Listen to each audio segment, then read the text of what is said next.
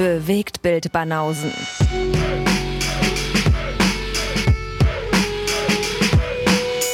Filme und Serien, bis ihr kotzt. Schönen guten Morgen. Sehr förmlich mal wieder. Achso, diesmal was förmlich, ja? Das war doch nett. Na gut, dann wollen wir das mal ändern mit dem förmlich, weil ich komme wieder im Vergleich und sage, wir sind wieder zurück. Der Finch Asozial und der Luciano Pavarotti, der Filmpodcast, sind wieder Mike. Der wer? Finch? Asozial. Wer ist das denn? Na sag mal. Habe ich jetzt schon wieder eine große Lücke. Hast du, du hast wieder eine Mega-Lücke, Alter. Ah, Bist wieder. du irgendwie in einer Zeitschleife im Jahre 2005 stecken geblieben, wo Nelly noch irgendwie in den Charts war? Oder? Ja, offenbar. Finch Asozial ist ein äh, sehr angesagter Rap-Künstler Oh shit. aus äh, Frankfurt an der Oder. Der ist komplett an dir vorbeigegangen. Wirklich aus Frankfurt an der Oder. Ja. Okay. Aber ich, wie vorbereitet ich bin, ähm, habe ich natürlich den Wikipedia-Eintrag von dem Herrn. Mhm. Und ähm, was ganz interessant ist, Seit ist eigentlich, nur der einzige, ist eigentlich nur der Satz äh, aus seinem Privatleben, weil das Privatleben wird hier in, einem, äh, in zwei Sätzen erleuchtet. Finch Asozial stammt aus Frankfurt-Oder.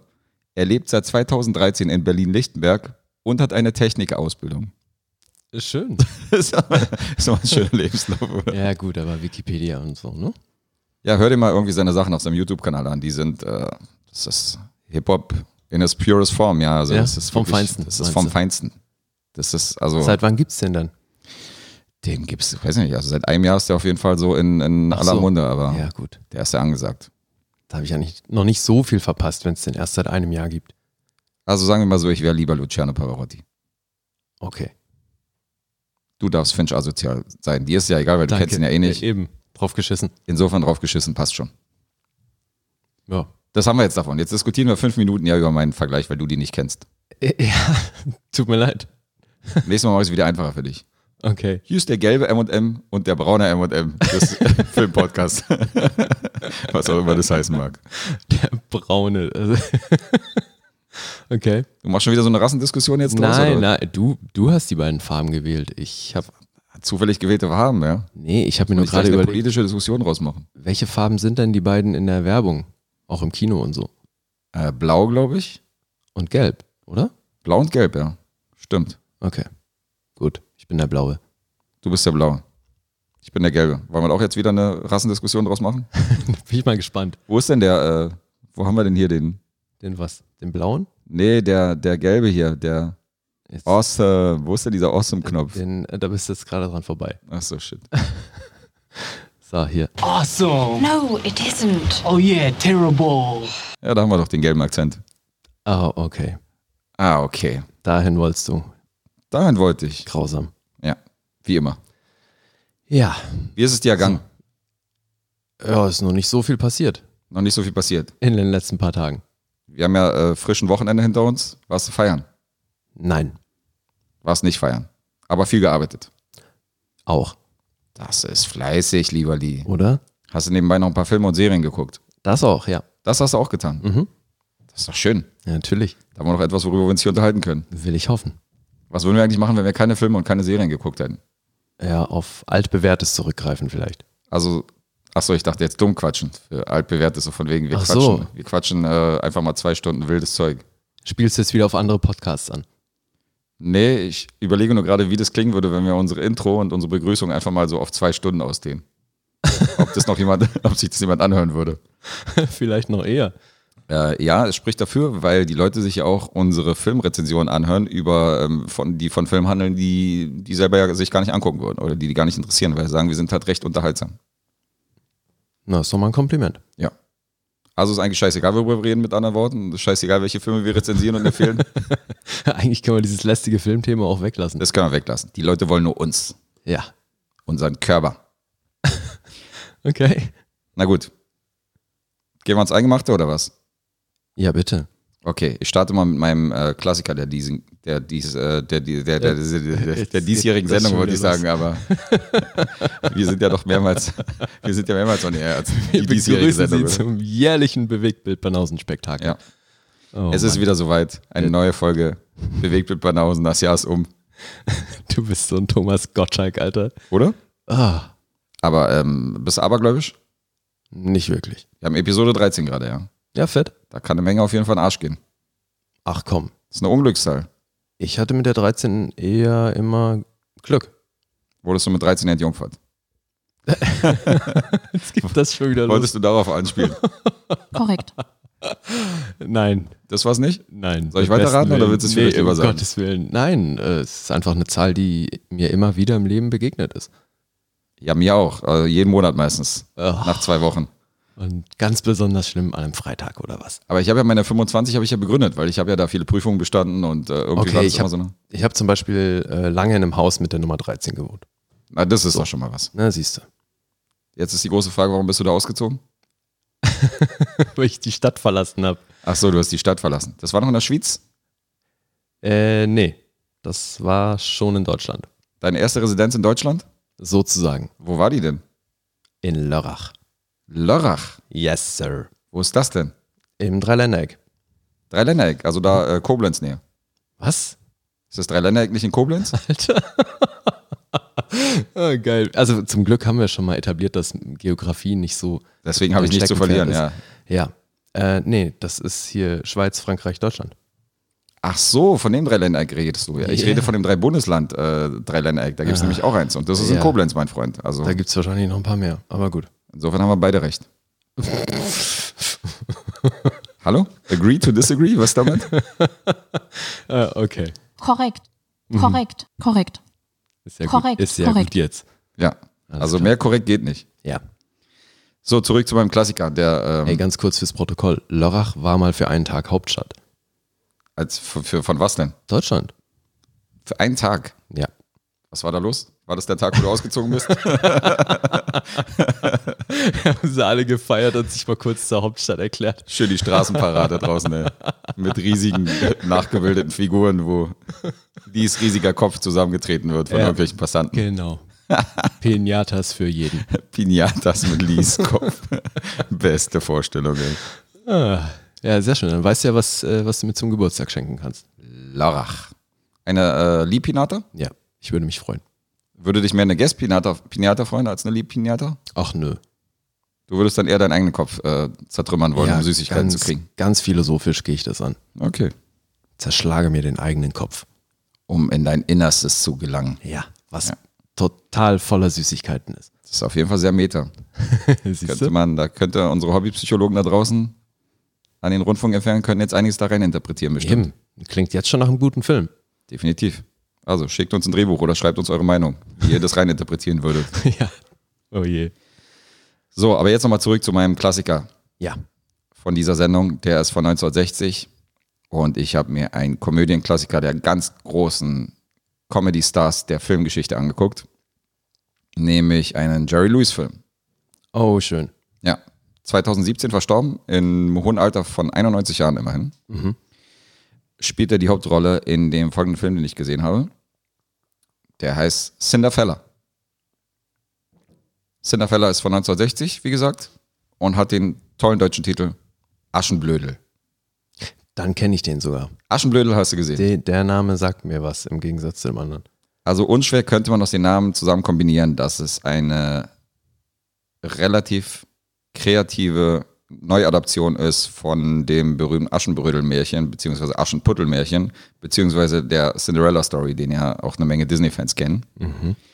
Und ähm, hier hat man das Ganze in einem etwas anderen Gewand gestaltet, nämlich in dem Jerry Lewis besagten, ähm, in die Rolle schlüpft der besagten Cinderella, nämlich in männlicher Form, weil ähm, der Film steigt ein mit einer, na, mit so einer Erbschaftssitzung, wo dann die Familienmitglieder sitzen und dann hört man sich so an, äh, was man so von den verschiedenen Onkel gerade so äh, bekommt. Und der hatte einen Sohn aufgezogen, nämlich Feller, gespielt von Jerry Lewis. Und dieser Feller kommt zu der bösen Tante, die auch zwei äh, böse Söhne hat. Natürlich. Und er ist dann sozusagen der Außenseiter, der das, äh, der die Villa da schön aufräumen kann, der das Essen serviert, äh, der so für die Haushaltsarbeiten äh, zuständig ist. Er ist sozusagen die Cinderella in dem Szenario. Habe ich verstanden. Hast du ihn, also hast, ist es der Film, den du gesehen hast, oder war es jetzt Ja, einfach nur so? ja, ja, nee, das ist der Film. Du kennst ihn. Aber ich kenne ihn, aber pff, ey, da kriege ich auch nicht mehr viel zusammen. Es Ist ist lang her? ewig her. Ja, klar. dann ähm, werde ich mal versuchen, deinem Gedächtnis auf die, auf die Sprünge zu helfen, weil ähm, ich werde mal damit kommen, wer noch so mitspielt. Henry Silver spielt noch mit. Der ist 1928 geboren. Und der ist tatsächlich noch am Leben. Und den hast du definitiv schon mal in irgendeinem Film gesehen, weil der hat ein ziemliches Charaktergesicht. Der hat so ein kantiges Bösewicht-Gesicht. Und der spielt einen der beiden Schwiegersöhne. Und den hast du hundertprozentig schon mal gesehen, weil der spielt in den 80ern. Ist er dann gelandet so bei diesen ganzen Chuck Norris und Steven Seagal-Filmen als Antagonist. Und in den 90ern, die letzten beiden Filme, die er gedreht hat, waren Ocean's Eleven und äh, Ghost Dog. Wen hat er da gespielt? Das kann ich dir nicht sagen, aber wenn du die, Okay. wenn du das Gesicht siehst, dieses, wie gesagt, dieses kantige, comicartige Gesicht, dann Ja. wirst du hundertprozentig den zuordnen können. Also Henry Okay. Silver ist schon, hat man auf jeden Fall schon mal in der Filmgeschichte gesehen. Ja, wie gesagt, 1928 geboren, lebt noch und ähm, der spielt einen der beiden Schwiegersöhne. Das sind eigentlich die beiden Schauspieler, die mir was gesagt haben. Regie hat ähm, Frank Tashlin geführt. Frank Tashlin hat 80 Credits auf IMDb und ist besonders bekannt geworden, weil er in den 40ern so Warner Brothers Cartoons gemacht hat. Also um Okay. Bugs Bunny rum und Konsorten. Und da war er einer der Cartoonisten gewesen. Ach so. Und hier hat er sich mal einen Realfilm rangetraut und hat diesen Cinderfella in Szene gesetzt. Und ähm, Ist ja auch mal ein Sprung. ist definitiv mal ein Sprung. Also gut, ich weiß nicht, wie das damals, ob das üblich war oder wie auch immer. Aber klingt beeindruckend. War vor unserer Zeit. Ja, so ein bisschen. Ja. Ich dachte, du wärst hier der Filmexperte und kannst jetzt hier noch ein bisschen filmhistorisches Wissen mit reinbringen. Ja, man kann ja nicht alles wissen. Aber äh, wir werden es nachlesen und dann nochmal nachreichen. Ja, das darfst du machen. Ach so, das darf ich machen, okay. Ähm, ja, die Story von Cinderella ist ja allgemein bekannt. Hier hat man so äh, die Geschlechter getauscht, wie man unschwer schon an der Erzählung erkennt. Und ähm, ich weiß nicht, was ich hier noch groß über die Story erzählen soll. Ähm, wie üblich in den 50er und 60er Jahre Filmen wurde natürlich auch äh, aus dem Nichts dann irgendein Song geschmettert. Und äh, Ja, da man Tanzeinlage gebracht, das war ja damals gang und gäbe, egal was für ein Film das ist. Das hat man heute maximal so in La La Land gesehen, aber damals war es, glaube ich, egal was für ein Filmgenre es war, da wurde gern nochmal getanzt oder gesungen. Ja. Die mussten das auch alle können. Die mussten das auch alle können. Und das sind auch gleichzeitig die Highlights in dem Film, weil, ähm, um die Sache abzukürzen, ich habe schon bessere Jerry Lewis-Filme gesehen. Und du hast hier so zwei Szenen, wo er so zeigen kann, was er, was er so drauf hat als Entertainer. Und die sind natürlich großartig. Nämlich in einer Szene sitzt er auf der Spüle und spielt so ein bisschen äh, Airdrums zu, ähm, zu einem, zu einem Stück, wo er halt so ein bisschen das Schlagzeug trommelt, so, weißt du, auf dieser Spüle sitzend. Und das ist eine großartige Szene. Und dann gibt es eine Szene, wo er auf, ähm, wo er so eine musikalische Nummer bringt und oben 63 Stufen irgendwie äh, runterschreitet, als praktisch als Prinz gewordener Sunny Boy, der früher eher so der Außenseiter und der früher der Belächelte war. Ja. Wir alle kennen die Aschenputtel-Story. Und ähm, als er diese Treppe hinuntertanzt und dann auch wieder, äh, nachdem es 12 Uhr geschlagen ist, diese Treppen auch wieder hochrennen muss, hatte Jerry Lewis an dieser Stelle seinen ersten Herzinfarkt und musste ins Krankenhaus eingeliefert werden. Oh shit. so viel zum Funfact, das war auf jeden Fall krass, ja. Seinen ersten vor allem. Ja, das war sein erster Herzanfall und äh, er landete dann im Krankenhaus. Also da kamen wohl noch ein paar. Ey, da war der ja noch gar nicht alt. Also, ja, er war da 40 oder so. ja, also immer noch echt früh für einen Herzinfarkt. Definitiv, ja. Aber da hat er sich wohl überanstrengt bei dem, bei dem Hochrennen der Treppen. Alter. Hatte ich gesagt, es waren 63 Stufen? Ja. Ja, und diese 63 Stufen ist halt so hoch gehechtet, weil es halt so, weil, es, weil die Uhr halt geklingelt hat, weißt du? Und ähm, weil die Uhr 12 geschlagen hat und dann, das, da hat er sich ein bisschen überanstrengt anscheinend an der Stelle.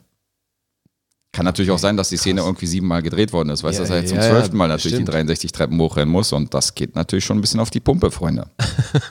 Scheiße. Ja. Naja, wir lachen jetzt, weil er hat ja zum Glück noch sehr lange gelebt. Ja. 91 ist er geworden, ist auf jeden Fall ein stolzes Alter, was er erreicht hat. Und ähm, statt der Fairy Godmother gab es hier den Fairy Godfather. Also die Geschlechterrollen wurden vertauscht. Und ähm, wir haben auch bei IMDb passenderweise neben Komödie, Familie, Musical und Romanze haben wir natürlich auch als fünftes das äh, Genre Fantasy hier angeführt. Und deswegen weiß man schon so ein bisschen, wo die Reise hingeht. Bei IMDb haben wir eine Bewertung gefunden von 6,0. Und äh, Rotten Tomatoes sagt 66% für Cinderfella. Okay. Wie lange ist der? Der geht 90 Minuten, genau. Ja, schön. Und ähm, ja, so, ich habe ja schon das meiste gesagt. Also wie gesagt, ich finde jetzt nicht, dass es sein bester ist und ich finde, es, man, man kann Jerry Lewis immer gucken, aber der hat schon einige bemerkenswerte Filme, wo man dann eher einen Blick drauf werfen sollte, wenn man wenig aus seiner Vita kennt als Cinderfella. Würdest du denn sagen, dass der vom Humor, den sonst ja sehr viele Jerry Lewis-Filme ausmachen, so dieses Slapstick-mäßige, was schon allgegenwärtig ist, irgendwie ist, äh, findest du, der geht in die Richtung? Der geht schon in die Richtung, aber ähm, gelingt halt nicht alles, was er so an Gags anfasst. Also es gibt so eine Szene, wo die halt an diesem langen Esstisch zum Beispiel sitzen und wo die, die äh, böse Stiefmutter mit den beiden äh, Stiefsöhnen praktisch so vorne am Kopf des Tisches sitzen und er sitzt auf der anderen Seite des Tisches. Und dann Ja. wollen die halt immer was und er rennt halt immer nach vorne zu diesem Tisch, um die praktisch zu bedienen, rennt dann wieder zurück, zieht sein Jackett aus, will halt selber gerade essen und dann hat die halt noch einen Wunsch von wegen, gieß mir mal den Kaffee ein und dann zieht er das Jackett wieder aus und rennt wieder nach vorne. Und diese Sequenz geht halt irgendwie fünf Minuten lang und es ist aber nicht besonders lustig. Und dann gibt es so andere Stellen in anderen Jerry Lewis-Filmen, wo du denkst, Alter, du hast so eine Sequenz und lachst dich halt halb kaputt. Ja. Hier hat das halt alles irgendwie nicht so ganz funktioniert. Deswegen war das für mich kein guter Okay. Jerry Lewis-Film. Und wird doch, wenn du dir die allgemeinen Rezensionen anguckst, wird der auch ziemlich als durchschnittlich bezeichnet. Also nicht jetzt unbedingt zerrissen, aber ähm, selbst von Jerry Lewis-Fans wird der jetzt nicht großartig gefeiert. Und ich gebe hier fünf Punkte. Okay. Ja. Da hätte ich jetzt ein bisschen mehr erwartet, nach dem, was du erzählt hast, aber Mm, Leider nur Durchschnitt für mich. Insofern, fünf Punkte ist für mich, ach, kann man sich am Sonntagnachmittag mal angucken. ja, wir hatten die Diskussion ja schon mal. Von wegen, ob fünf Punkte Durchschnitt sind oder nicht. Ich Der finde ja auch, dass fünf Punkte Durchschnitt sind. Aber Ja. damals warst du, der geh- Meinung, dass fünf Punkte schlechter sind. Als Naja, du gehst, ja, du gehst jetzt von einer mathematischen äh, Voraussetzung aus. Und ich gehe, ich kann dir das Beispiel auch bei Sechs-Punkte-Filmen nennen, dass das für mich ein durchschnittlicher Film ist, auch wenn er sechs Punkte kriegt. Das ist halt so, Durchschnitt kann zwischen fünf und sechs Punkten liegen. Das ist nicht unbedingt auf die Punkte äh, auszulegen. Ja, gut. Verstehst du das? Man lernt nicht aus. Da kommt jemand angeschissen und provoziert mich einfach. Hast Kommst du jetzt dich, angeschissen oder, oder verstehst du Ja, das, was hast ich du dich provoziert gefühlt? Ah, so ein bisschen, Ernstes? ja. Ach komm. Na, dein Blick und dann so, Ja, ich stelle Okay. das halt immer wieder mal in Frage, weil eben, es ist irgendwie nicht konsequent. du bist der Henry Silver unseres Podcasts. Ist das so, ja? Ja. Der Bösewicht. Ja. Ist der beste Bösewicht der Filmpodcasts. Platz 1, Lee Richter. Ja, du darfst jetzt auch gleich einen Bösewicht aussuchen. Oh, fein. Ja, weil ich spreche jetzt endlich mal über eine Serie, die haben wir schon echt verdammt oft angesprochen, aber noch nie wirklich besprochen. Boardwalk Empire, Wow. oder? About Time. Gerade, äh, gerade in der letzten Losziehung fiel die einige Male. Da fiel sie einige Male und dann hatten wir es ja auch ähm, gerade erst von Scorsese. Natürlich. Und Jetzt ähm, hast du ihn Scorsese ausgesprochen. wie was? Jetzt kommst du wieder mit irgendeiner Aussprache? Na, sonst ist deine Aussprache immer so, nee, sonst deine Aussprache immer so ein bisschen Scorsese. So ein Scorsese. Bisschen, so ein bisschen so, als wäre so ein spanischer Stierkämpfer. Ja, Scorsese. eher Scorsese. Ah, jetzt, jetzt ist er wieder. Jetzt ist er wieder da. Na, Scorsese, aber eben, also die Betonung ist dann ja, das ist ja italienisch und nicht spanisch. Scorsese. Scorsese. Alter, Best. du bist so ein Spacken, ey. Scorsese. Also, Boardwalk Empire. Du hast es auch gesehen. Wir haben es schon, wie gesagt, das ein oder andere Mal angesprochen. Jawohl. Eine Serie, die überall gefeiert wird. Und die lief von 2010 bis 2014 im Original auf HBO. Ein Meilenstein der Seriengeschichte. Definitiv. Es gab 57 Episoden auf fünf Staffeln verteilt. Und mal vorneweg so ein paar Zahlen. Der IMDb-Score liegt bei 8,5. Metascore von 83, Mhm. bezogen auf alle fünf Staffeln. Genauso wie äh, die Rotten Tomatoes-Bewertung liegt bei 92% Empfehlungen von den Kritikern und bei 96% Empfehlungen vom Publikum. Also Wow. viel mehr geht nicht. Du hast ja tatsächlich mal beide Bewertungen gefunden, ja, weil bei Serien finde ich ganz selten mal, dass die, äh, dass die bei Rotten Tomatoes äh, beide Bewertungen irgendwie haben. Also bei vielen Serien, die ich geguckt habe, da haben die entweder nur die Audience oder irgendwie nur die, nur die Kritiker. Also meistens. Ja, manchmal ist es auf. Staffeln aufgeteilt dann. Okay. Weißt du, also dass du dann gar nicht im, in der Gesamtübersicht die Bewertung hast, sondern halt auf die einzelnen Staffeln verteilt. Verstehe. Aber die rechnen dann den Durchschnittswert aus, ja. Ja, genau. Also weil jetzt hier bei Boardwalk Empire war es schon so, dass die fünfte Staffel insgesamt ähm, weniger Begeisterung gefunden hat. Ne? So, die, da sind halt die davor, haben es echt ausgemacht. Trotzdem gehört die Serie damit zu den Top-Rated TV-Sachen auf IMDb, ist es damit auf Platz 170. Hat zwei Golden Globes gewonnen. Äh, 62 andere Siege, insgesamt 183 Nominierungen. Davon waren alleine 57 für Primetime Emmy Awards. Zwei davon für Outstanding Drama Series und die haben 20 Emmys gewonnen. Also die hat schon echt ordentlich abgeräumt. Creator von der Serie ist Terence Winter.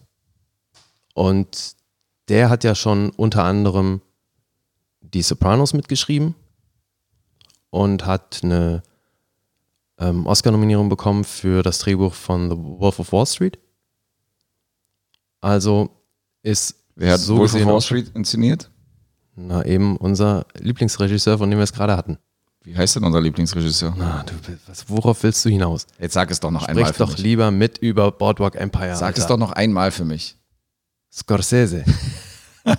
da freut er sich. Da freue ich mich sehr. Das wird dein Klingelton, wenn du anrufst. Gut. Samplen wir dann mal raus. Ähm, besagter Herr hat diese Serie mit ins Leben gerufen, hat Regie beim Piloten geführt. Wir haben es letztes Mal gesagt, dass er Showrunner war. Das ist äh, auf dem Papier nicht so ganz richtig, weil Showrunner war Creator Terence Winter. Hm. Aber ähm, Scorsese war Co-Executive Producer und ähm, Regisseur, wie wir gerade schon gesagt haben, und hat dem Ganzen schon sehr stark eine Richtung vorgegeben. Mhm. Und war eben auch im, im weiteren Verlauf immer wieder involviert. Also hat da über die Drehbücher gelesen und ähm, äh, Dinge vorgeschlagen oder Dingen widersprochen, die da in, in der Planung waren und so weiter. Also der war schon stark involviert, obwohl eben nur Executive Producer. Okay.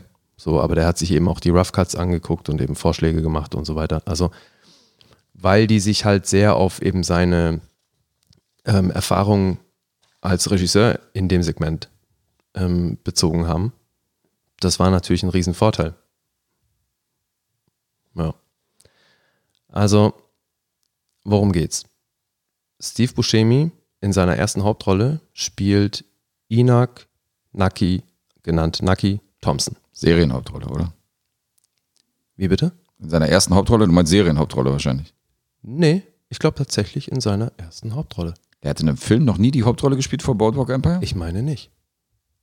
Ist das so? Also ich würde jetzt nicht meine Hand dafür ins Feuer legen, aber ich hätte jetzt gedacht, das ist Lügenpresse. Okay. Aber krass. Also. Der ewige ähm, Nebendarsteller. Ja, das, also hat er natürlich mitunter auch schon echt, echt geil gemacht. Mhm. Aber ähm, nee, es kann sein, dass er bei Dings die Hauptrolle gespielt hat. Wie hieß der Film, ähm, der an einem Set spielt, wo es eigentlich nur um Dreharbeiten geht? Den hast du hier auch schon genannt. Ja, du meinst Ja. ähm, den Schauspielerfilm, den berühmten. Ja. Geil. Äh, kommen wir noch drauf. Wie auch immer. Komplettes Blackout. Steve Buscemi spielt hier die Hauptrolle und das eben über fünf Staffeln. Mhm. Und es geht eben um besagten Nucky Thompson, der 1920 in Atlantic City, New Jersey, als ähm, Treasurer, heißt auf Deutsch, äh, wie nennt sich das?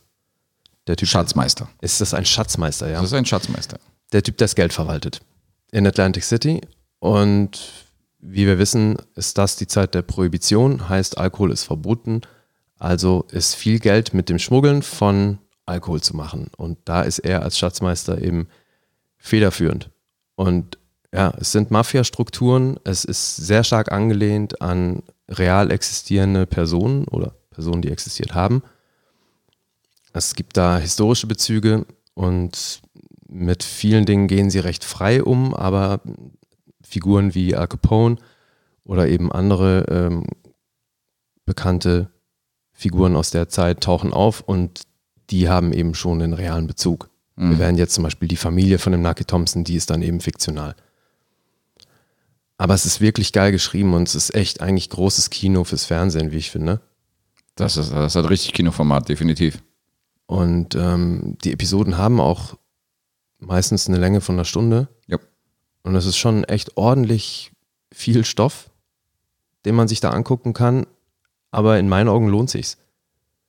Und auch wenn HBO nach der vierten Staffel den Stecker ziehen wollte, haben die noch eine fünfte Staffel gedreht und das Ding wirklich für mich einigermaßen rund zu Ende erzählt. Ja, ohne spoilern zu wollen. Also hätten die nach der vierten abgeschlossen, wäre es schon ein bisschen abrupt zu Ende gegangen. Ja, also durch, da gibt es ja dann auch einen Zeitsprung, da verraten wir jetzt nicht zu viel, ähm, Mhm. von der vierten auf die fünfte. Und dadurch bleiben so ein paar Schicksale schon äh, unerzählt.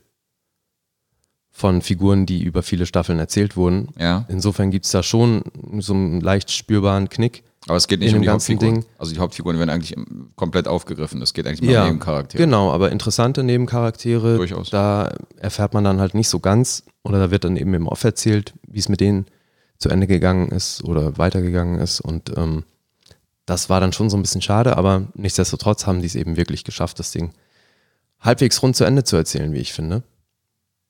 Und die Serie hat äh, großartige Schauspieler im Line-up. Ist das so? Oh ja. Der von mir sehr geliebte Michael Shannon. Den magst du ja auch. Den mag ich sehr. Das ist für mich so eine. Paraderolle. Also, ähm, ich meine, wir werden jetzt hier nicht bei jedem aufzählen, wen er da genau spielt und so weiter, aber ähm, es sind schon einfach wirklich Leute, die dann aus dieser Serie heraus auch wirklich eine, eine große Karriere Ja.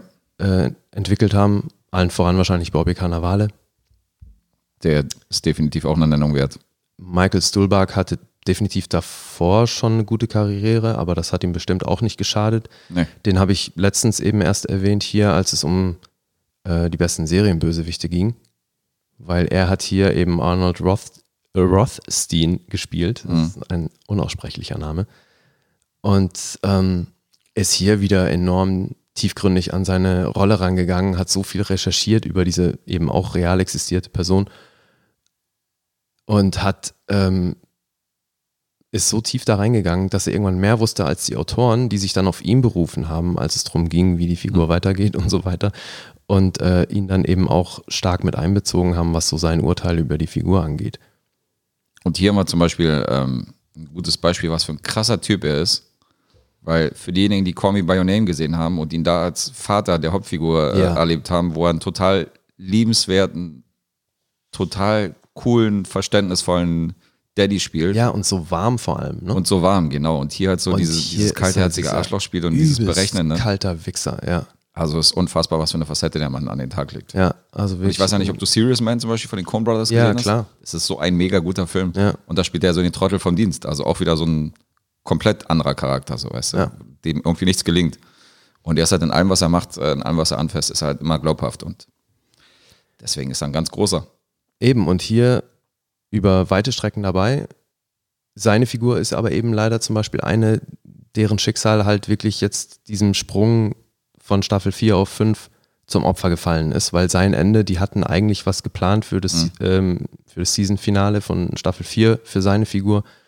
Und das musste dann alles anders gemacht werden, wegen eben diesem Plan von HBO, da den Stecker zu ziehen. Und das fand ich schon ein bisschen schade, aber ja, also das schmälert das Ding nun wirklich nicht, weil die Serie kommt von Anfang an echt mit einer Menge Wucht daher. Du siehst es auch, also das Ding hat einen Arsch voll Geld gekostet. Der Pilot ist meines Erachtens auch der teuerste Serienpilot der Fernsehgeschichte. Der hat 18 Millionen gekostet. Krass. Die haben da diesen kompletten Boardwalk nachgebaut. Da auch echt minutiös so bei jeder Latte irgendwie geguckt, dass die nicht breiter ist, als im Original damals war und so weiter. Sämtliche Klamotten nachgenäht und also wirklich halt wie für einen fetten Kinofilm erstmal ordentlich Kostüm und Set aufgebaut. Mhm. Und das spürt man halt an jeder Ecke, wie ich finde. Also, dass die da an einem echten Set rumlaufen und so weiter, das ist alles schon, die ganze Serie kommt einfach echt mit sehr viel Tiefgründigkeit daher. Das ist eher, also was die Authentizität angeht, der Ausstattung und die Sets, da- das ist schon, also du hast selbst gesagt, das ist sehr kino- und filmreif, was Ja. man da sieht. Also das hat schon alles Format. Und auch hier, wie wir es letztes Mal besprochen haben, ähm, basiert äh, auch das Ding von Scorsese auf einem Buch namens Boardwalk Empire, The Birth, High Times and Corruption of Atlantic City Mhm. von Nelson Johnson. Und das ist tatsächlich ein Buch eben über diesen kriminellen Enoch Johnson. Dann eben später Thompson, also er hieß im Original Johnson. Also gerade Atlantic City spielt ja auch eine große Rolle, finde ich, in, dem, in der Serie. Du siehst ja auch immer wieder diese Strandpromenade, Ja, das wo ist ja sich der dann, Boardwalk. genau, ja. dieser Boardwalk, wo sich dann auch eine Menge zuträgt von der Handlung und ähm, teilweise expandiert ja die Serie auch in andere, in andere Teile des Landes. ja. Aber ähm, letztendlich geht es um Atlanta. Atlantic City, nicht Atlantic. Äh, Atlantic City, ja. Ich war jetzt bei einer anderen Serie. ja, die hat ein bisschen anderen Touch. Ein bisschen. Ja. Äh, witzig fand ich, dass der ähm, Nucky Thompson im Original halt eher so ein großer, sehr breiter, dicker Typ war. Und Da hat man keine anatomischen Ähnlichkeiten. Nee, gar nicht. Ähm, zumal Alec Baldwin mal im Gespräch war für die Rolle. Aber ähm, Terence Winter hat halt, dadurch, dass er ja auch die Sopranos geschrieben hat, Mhm. wollte er nicht wieder eine Hauptfigur mit so einer Optik haben und hat deswegen sehr bewusst auch mit Steve Buscemi im Kopf das Ding geschrieben. Als Kontrast, okay. Ja. So schließt sich der Kreis. Steve Buscemi hat ja auch bei den Sopranos mitgespielt. Ja.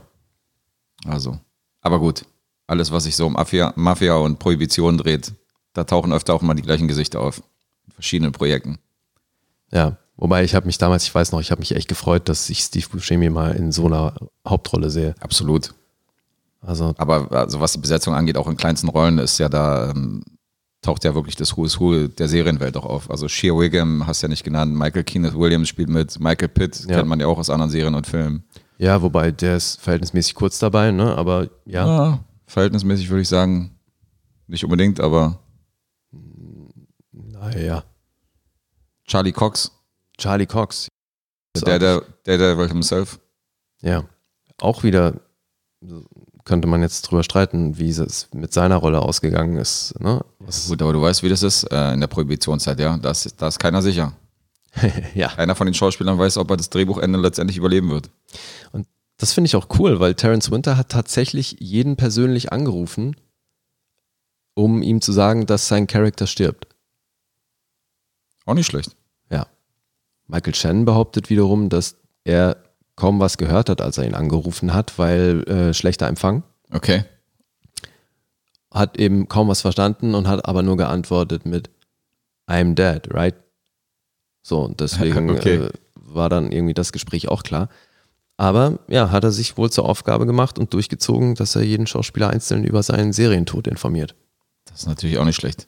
Ja, aber allein schon auch ein ganz guter Job bei der Serie, weil da kommen ja schon die ein oder anderen Leute ums Leben. Das ist ein krisensicherer Job. Zumindest während der Dreharbeit, definitiv.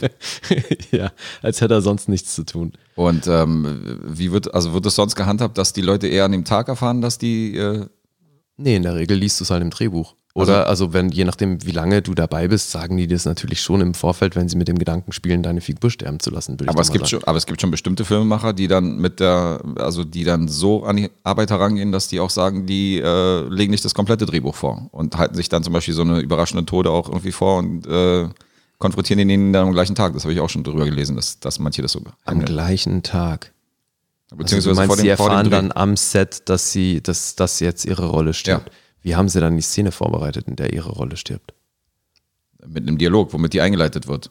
Und dann kriegt man zum Beispiel auch eine Seite, wo dann, wo dann irgendwie, das habe ich schon mal gelesen, ich weiß nicht, auf welchen Film das bezogen ja, war. aber Alter, also ich habe auch mal gelesen, dass bei Game of Thrones die, äh, Dialoge einsuffliert wurden am Set und die gar nichts zu lesen bekommen haben. Hast du im dich in einem. Podcast gehört?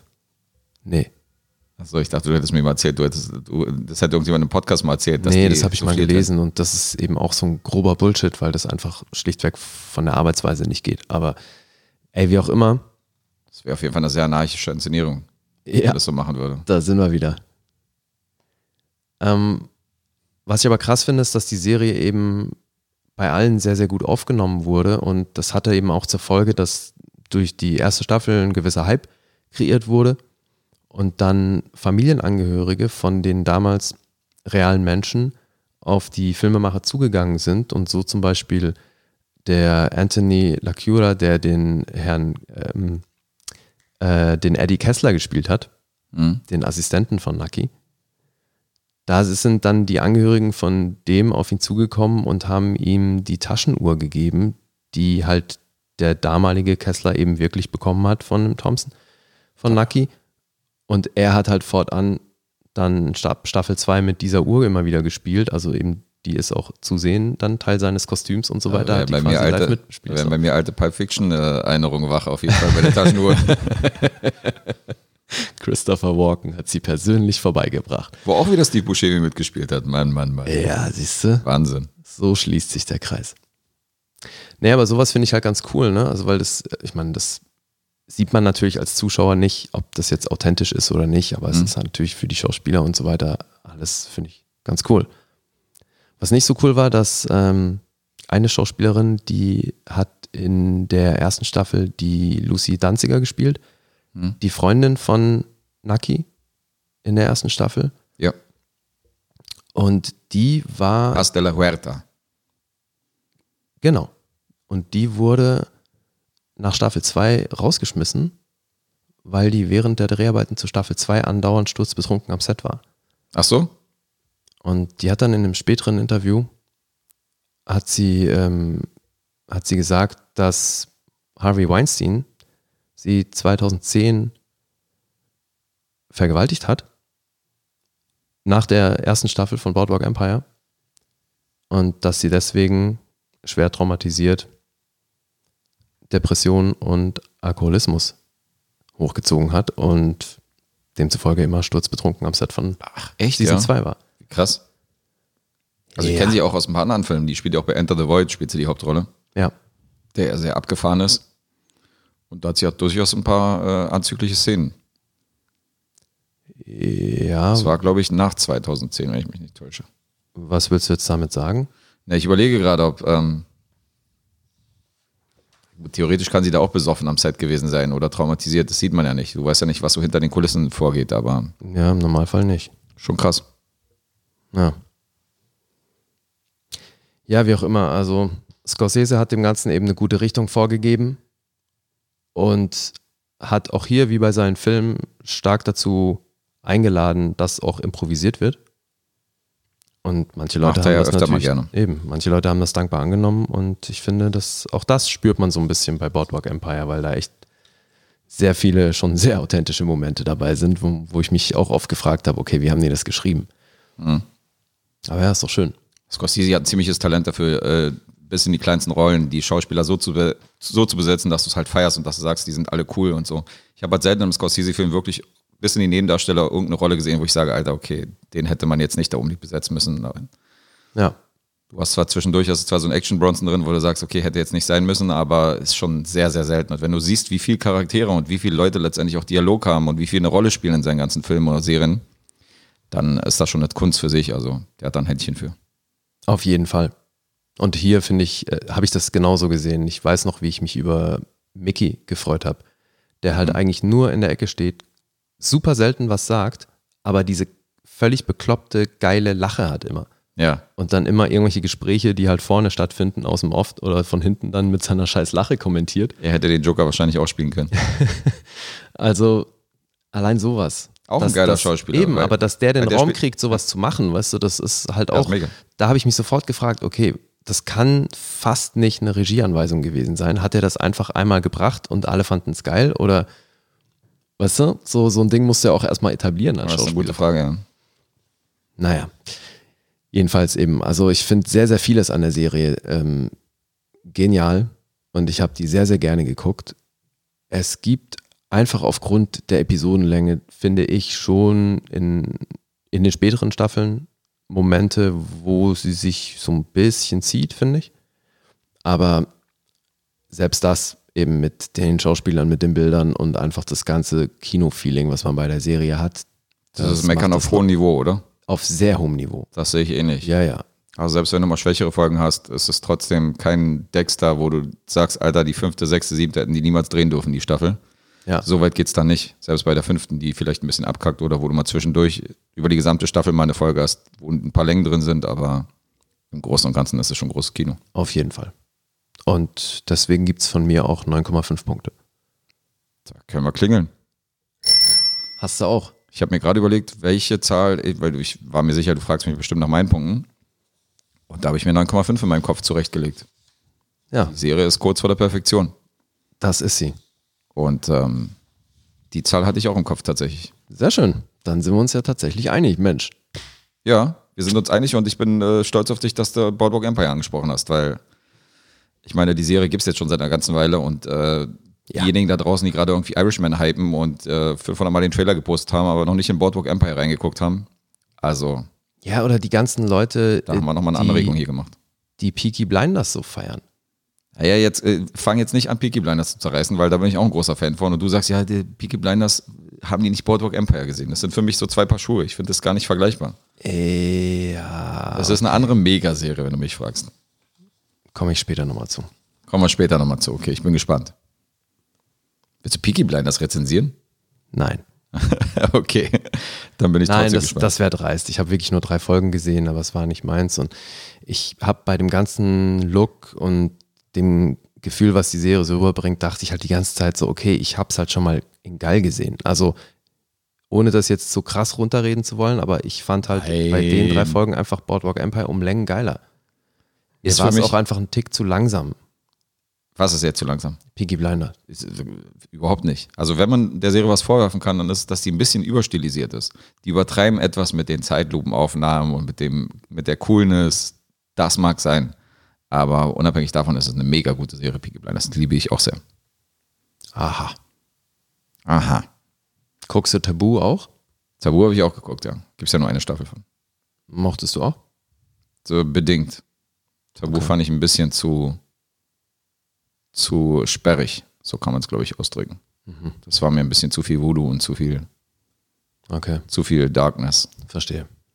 Und Peaky Blinders hat mich so ein bisschen an, ähm, an den anderen Tom Hardy-Film erinnert. Hier äh, Legend, wo er die Zwillingsbrüder gespielt hat. So vom, vom, vom Look und vom Typ. Und dadurch, dass es auf der Insel spielt, ist natürlich auch nochmal eine ganz andere Nummer als dieses amerikanisierte.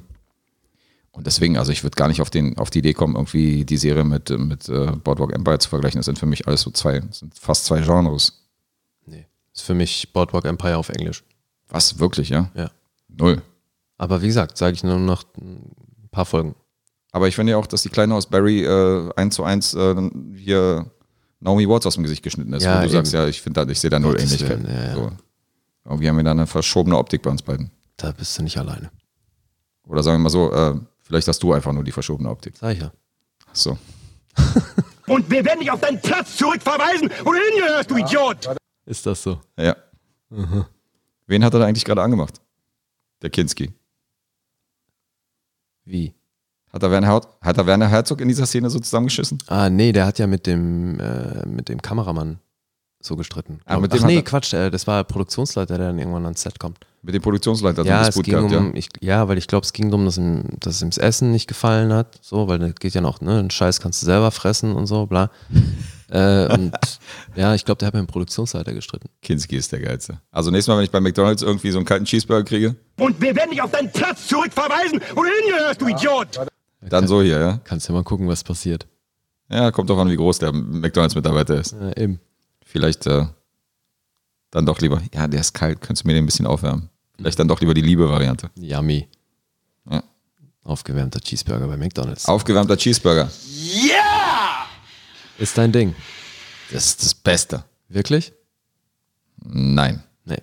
Dann lieber kalte Pizza. Dann lieber kalte Pizza. Gut. Boardwalk Empire fertig. Yes. Wie gesagt, stolz auf dich, dass du die angesprochen hast. Zweimal 9,5. Das Sollte man definitiv erwähnen. Kann man als knallharte Empfehlung hier raushauen. Das kann man schon so erwähnen, ja. Wir, sind, wir haben hier 19 von 20 Punkten, also Boardwalk Empire ist ein Muss. Mhm. Guckt diese Serie. So, hast du auch noch einen Film? Ich habe, äh, nee, ich habe eine Serie. Nein. Ja. Ich werd bekloppt. Du wirst noch bekloppter. Ich habe diesmal tatsächlich halb, halb, 50-50 äh, Serienfilme. Oh, jetzt aber. Und ähm, das folgende, was ich vorschlage, ist eine Miniseries. Ah, das ist Trickster hier rum, ne? Das ist kein Tricks, das ist auch eine Serie. Eine Miniseries ist auch eine Serie, mein Freund. Ja, trotzdem. Und ähm, Das ist die faule Version von Serienfans. ich schlage eine krasse Brücke auf jeden Fall. Okay. Alexa Palladino spielt mit. Ach, Die, die äh, Frau von dem Dame, die gespielt hat in Boardwalk Empire. ja. Die spielt hier auch die Rolle. Und zwar reden wir über The Loudest Voice von 2019. Die Serie über den äh, Gründer von den Fox News. Ach ja.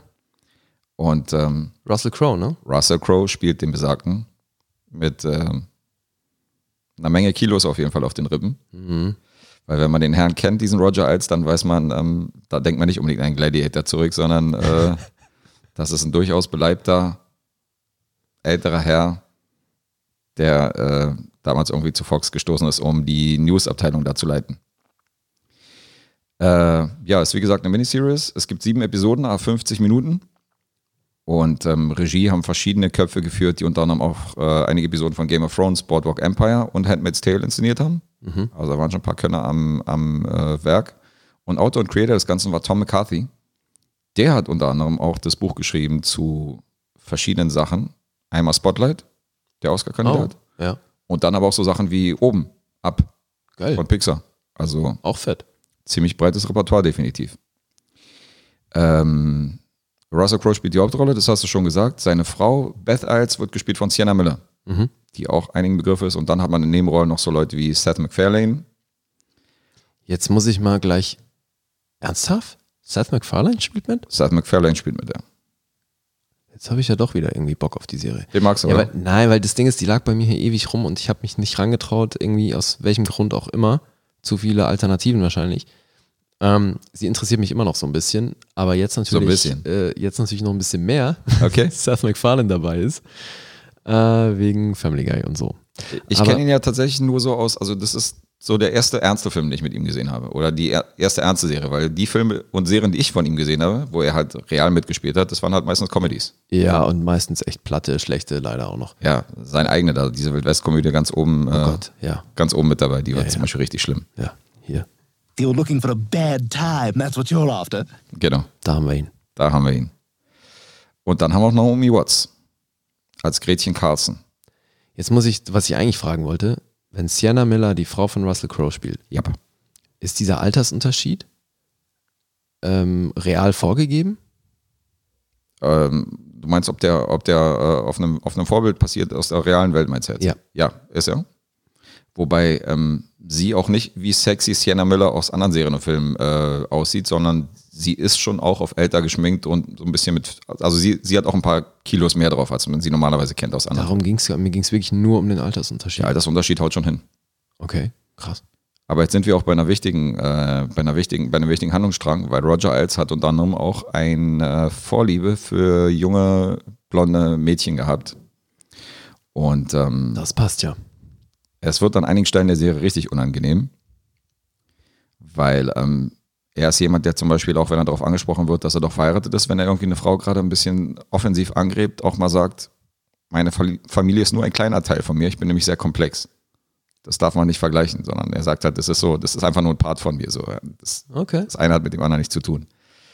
Und ähm, wenn er seine Assistentin, die nämlich von äh, Alexa Palladino gespielt wird und die ständig an seiner Seite ist, wenn er die dann rausbittet, weil er gerade ein Vorstellungsgespräch mit irgendeiner Dame, die da irgendwie bei Fox News anfangen soll, hat, ähm, dann sind das Szenen, die richtig unangenehm werden, weil wenn er dann anfängt, äh, die so anzufassen und dann so zu gucken, wie ihre Haltung ist und sagt so, jetzt dreh dich mal ein bisschen und so, dann ähm, wären schon Harvey Weinstein-Erinnerungen auf jeden Fall wach.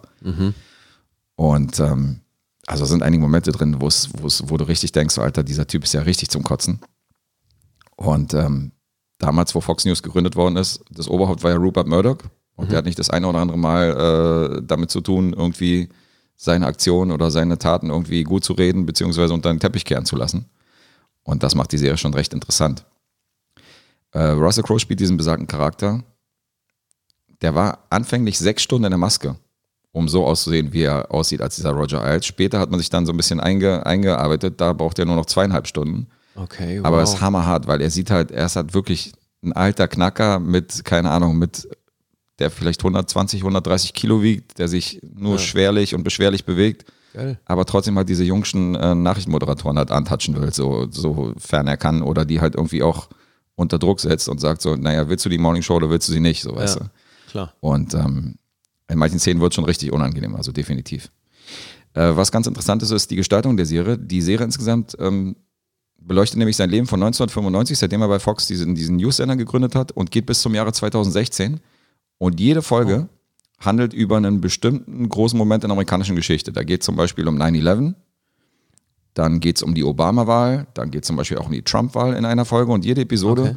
geht halt um einen so einen Wendepunkt in der Geschichte, wo es halt auch darum geht, wie hat Fox News da in diesen Momenten reagiert. Ja, cool. Er ist ja zum Beispiel, was, die, was Obama angeht, war ja sehr parteiisch und hat ja komplett gegen ihn geschossen, dieser Roger Ailes. Naja, hat damit zu tun, dass es halt Fox News ist. Die sind ja ganz klar in republikanischer Hand. Richtig. Und Das somit ja waren das die. Anti-Obama. Robert Murdoch war aber wieder derjenige, der gesagt hat, wir sind News-Sender und wir müssen neutral bleiben. Ja, das er hat aber drauf geschissen. Ja, genau. klar. Und Roger Ailes hat halt immer drauf geschissen und hat halt gesagt, so ja, das ist ein Moslem, der gehört nicht ins Weiße Haus, der ist gar kein Amerikaner und so, der soll zurück nach Afrika, wo halt Robert Murdoch jedes Mal ihn ins Büro gebeten hat und gesagt hat, du musst mal jetzt hier ein bisschen die Füße stillhalten, weil ich habe hier Probleme, dich irgendwie hier diplomatisch hier aus der Nummer rauszukriegen und so. Ja. Und dadurch hatte man da äh, immer eine Menge Konfliktpotenzial, was, die, was diese Geschichten angeht. Ja, die News-Abteilung ist ja auch die Abteilung, die beim Disney-Merger nicht mitgegangen ist. Die haben dann, Also ach so, Fox News ist frei, frei raus. So. die bleiben nach, äh, Die bleiben machen nach ihr eigenes Ding. Ihr eigenes Ja. Ding, ja, okay. Dann wird es da keine, äh, keine animierten Bernardiner geben bei Fox News in Zukunft. Nee, aber ich glaube, das wäre für Disney auch politisch echt schwer zu verantworten, weil Fox News, wie gesagt, die sind ganz klar Trump-Befürworter. Definitiv. Ja. Und das war dieser Roger Ailes auch, der war ja unter anderem auch mit ihm befreundet. Also Trump war ja derjenige, der sich dann hingestellt hat und gesagt hat, ja, ey, ich kenne diesen Mann lange, ich bin mit ihm befreundet und so und alles, was da gerade irgendwie von diesen besagten Frauen, die ja dann irgendwann mal so an die Öffentlichkeit gegangen sind, alles, was da jetzt von denen erzählt wird, ähm, darf man nicht für bare Wünsche nehmen und so weiter und so fort. Also der hat ihn halt verteidigt bis aufs Blut. Ja, klar. Bis halt rauskam, okay, alles klar, das stimmt alles. Weil dann haben sich immer mehr Stimmen dann äh, so ähnlich wie bei der MeToo-Bewegung dann irgendwie äh, ans Mikrofon getraut und dann ging es demjenigen halt an den Kragen. Ich weiß nicht, ob du es weißt, Roger Ailes ist ja mittlerweile verstorben. Nee, muss sie nicht. Der ist äh, vor drei Jahren eh gestorben, weil hat er auch schon fortgeschrittenes Alter und ist dann irgendwie gestürzt im Bad und ist dann an einem Hirnaneurysma ist er dann irgendwie, Oh, ist er dann im Krankenhaus gestorben. Also den, der lebt auch nicht mehr mittlerweile. Und ähm, also sehr gute Miniseries auf jeden Fall. Ich wurde unterhalten, auch wenn eher unangenehm. Wie gesagt, das ist so eine Serie mit, äh, wo du kein gutes Gefühl dabei hast. Es ist keine Feelgood-Serie, wo du die siehst, weil du, Ja, du siehst halt, womit er alles durchkommt und auf welchen Schultern er letztendlich diese Karriere gebaut hat. Und ähm, wie parteiisch er oft war. Und trotzdem war er halt irgendwie fast 30 Jahre an der Macht von, von Fox und hat halt Ja, ist übel. Connections zu sämtlichen Politikern und irgendwie Leuten, die was sagen, was zu sagen haben da draußen in der, in der, in der Welt, in den Staaten. Und das ist schon, ist schon hammerhart. Ja, also sieht man ja eben an der aktuellen politischen Lage in den USA, das ist eine Vollkatastrophe. Das kann man so ausdrücken, ja. Fast jeder Nachrichtensender muss sich für irgendeine Seite entscheiden Ja, und entsprechend läuft die Berichterstattung ab. ja. You're looking for a bad time. That's what you're after. Bad Time draußen auf der Welt. Tja, Da lobe ich mir doch unsere Sat 1 News. Sat 1 News? Gibt's die noch? Keine Ahnung, ich habe seit 20 Jahren kein Fernsehen gesehen. Ich dachte, du sprichst da gerade irgendwas an, was ich jetzt wieder kennen müsste. Nee, aber Roger Ailes hat ja mit den Sat 1 News nichts zu tun, deswegen wollte ich jetzt mal so ein konträres Beispiel bringen. So, so. Ähm, ich fand die Maske großartig. Ich fand Russell Crowe sah richtig krass aus und äh, die zweieinhalb Stunden haben voll ihre Wirkung getan. Also er war wirklich ein ekliger alter, alter Typ. Der Guardian wiederum schrieb bezüglich der Maske, die ganze Serie fühle sich an wie ein schlechtes Toupet. Autsch. Also denen hat es anscheinend nicht so gefallen. Ich kann da eigentlich wenig Negatives drin sehen. Ähm, The Loudest Voice hat bei IMDb 7,9 bekommen. Das ist ordentlich. Und hier haben wir wieder ein Beispiel, wo ich bei Rotten Tomatoes nur die, äh, die Kritikerrezension gefunden habe. Die liegt bei 53 Prozent. Die ist eher im Durchschnitt. Und äh, das kann ich nicht verstehen. Also das finde ich definitiv zu schwach, weil ich war über die, über die sieben Episoden gut unterhalten und dadurch, dass jede Episode auch so ein geschichtliches Ereignis anreißt, zum Beispiel 9-11 und Konsorten, hast du auch äh, da immer wieder irgendwie ein neues, neues Potenzial, irgendwie was damit reinkommt. Und dann noch diese privaten Entgleisungen von dem Herrn und äh, einige Nebendarsteller sorgen für relative Kurzweiligkeit und sorgen für eine ordentliche Serie. Und äh, diese Biografie-Drama, geb, der gebe ich acht Punkte. Oh, Ja. das Von mir gut. für The Loudest Voice 2019 acht Punkte. Dann gucke ich sie mir vielleicht doch mal an. Sollte sie machen. Ist sehenswert. Alleine schon wegen der Leistung von Russell Crowe definitiv äh, Blick wert. Was ähm, ich sehr interessant finde, was wir beobachten sollten. Demnächst kommt der Film Bombshell in die Kinos. Und äh, der behandelt das gleiche Thema. Da geht es auch um Roger Ailes und da geht es um diese besagten Frauen, diesmal gespielt von Charlize Theron, Margaret Robbie und Nicole Kidman, die sich dann zusammentun, um besagten Roger Ailes dann zu stürzen. Und wer spielt den Roger Ailes? Das ist eine gute Frage. Das habe ich mich auch neulich gefragt. Das habe ich auch noch nicht recherchiert. Ich weiß nur, dass Jay Roach Regie führt, der auch für Trumbo zuständig war. Ja, okay. Der inszeniert diesen besagten Bombshell und ähm, wird als sehr sehenswertes Filmchen irgendwie gehandelt da draußen auf dem Markt. Aber das ist eine gute Frage. Wenn du den nächsten Film vorstellst, kann ich ja mal recherchieren, wer besagten Roger Ailes in dem Bombshell-Film spielt. Na gut, dann machen wir das so. Dann machen wir das so. Dann spreche ich jetzt über die nächste HBO-Serie, die wir schon oft angesprochen haben, beziehungsweise ich habe die schon oft angesprochen. Aber wir haben sie auch noch nie besprochen, nämlich Wieb. Ah, es geht um Wieb. Es geht um Wieb. Okay, jetzt kommt's. Ich habe Roger Ailes gefunden. Nämlich? Roger Ailes wurde erwähnt in der letzten äh, Die besten Bösewichte der Seriengeschichte. Nämlich von mir. Roger Ailes wird gespielt von John Lithgow. Ach was, Das ist krass, wa? John Lithgow spielt Roger Ailes in dem, in dem Bombshell-Film. witzig. Dann sehe ich hier noch Alison Genie, Mark Duplass, also okay, Jennifer Morrison, Kate McKinnon, oh cool. also schon keine schlechte. Alice Eve spielt mit, Alter. Ist schon eine fette Besetzung auf jeden Fall. Also Bombshell behalten wir im Auge. Was steht hier als Kinostart? Release Date 13. Februar 2020. Na dann. Jetzt habe ich die Serie als, als äh, direkten Vergleich. Insofern mal gucken, ob der Loudest Voice da mithalten kann, beziehungsweise umgekehrt. Zurück zu Wieb. Zurück zu Wieb. Zurück zu Lee Richter. Fangen wir damit an. Die lief von 2012 bis 2019. Ist eben dieses Jahr zu Ende gegangen auf HBO. Es gibt 65 Folgen auf sieben Staffeln verteilt. Und Wie lange geht eine Folge für einen mit einer kurzen Aufmerksamkeitsspanne wie mich? 28 Minuten im Schnitt. 28 Minuten, okay. Ja, also knappe halbe Stunde. Es ist enorm kurzweilig. Also, ja, ich hätte sehr viel mehr davon sehen können. Und es ist eine Comedy. Klar, Wie könnte es anders sein? wie könnte es anders sein? Naja, also Boardwalk Empire war ja nur wirklich weit entfernt von einer Comedy. Aber Wieb ist eine der HBO-Comedies, die ich in den letzten Jahren extrem gefeiert habe. Ich habe die wirklich sehr geliebt. Ähm, von Anfang an. Echt, weil Julia Louis Dreyfus spielt Selina Meyer, die zu Beginn der Serie eben Vizepräsidentin ist. Deswegen Wieb. Das äh, auf Deutsch trägt die Serie auch den schönen Untertitel Die Vizepräsidentin. Und Selina Meyer, ähm, es dreht sich eigentlich nur um sie, ihr Büro und eben ihre Entourage, ne? also den Stab an Leuten, der ihr unterstellt ist, ähm, strategische Berater, ähm, ein Pressemensch, ihr persönlicher Assistent, äh, ihre rechte Hand und also halt so ihr ganzer Stab an Leuten. Ähm, echt schön gespielt. Allen voran finde ich von Tony Hale. Der Gary Walsh spielt ihren persönlichen Assistenten. Mhm. Dafür auch echt mehrfach Emmy nominiert. Das ist eh krass. Also die Serie hat auch ähnlich wie Boardwalk Empire ähm, sehr viele Preise abgeräumt. Ganz kurz, Tony Hale war der von Arrested Development? Genau. Okay. Dann habe ich ihn zumindest mal richtig zugeordnet. Ja. Ja, ähm, das ist eh, also bei Wieb tauchen ein paar Charaktere auf, die auch bei Arrested Development schon mal in genau der Konstellation vor der Kamera standen. Deswegen Krass. ist eh lustig. Ja. Aber die Ähm, Macher, Nee, es kommt aus einer komplett anderen Ecke. Der, der Macher ist Armando Iannucci. Der hat das englische Vorbild geschrieben, The Thick of It. Ich weiß nicht, ob du die kennst. nein. Das war so eine britische Polizsatire. Ach, da gibt es auch wieder ein englisches Pendant. Genau, das ist wie die meisten HBO-Comedies. Es ist tatsächlich einfach von, eine Brit von einem britischen Ding adaptiert. Siehe The Office. Ja. Und ähm, The Thick of It war The Thick of It. So. Und äh, The Death of Stalin, hast du den gesehen?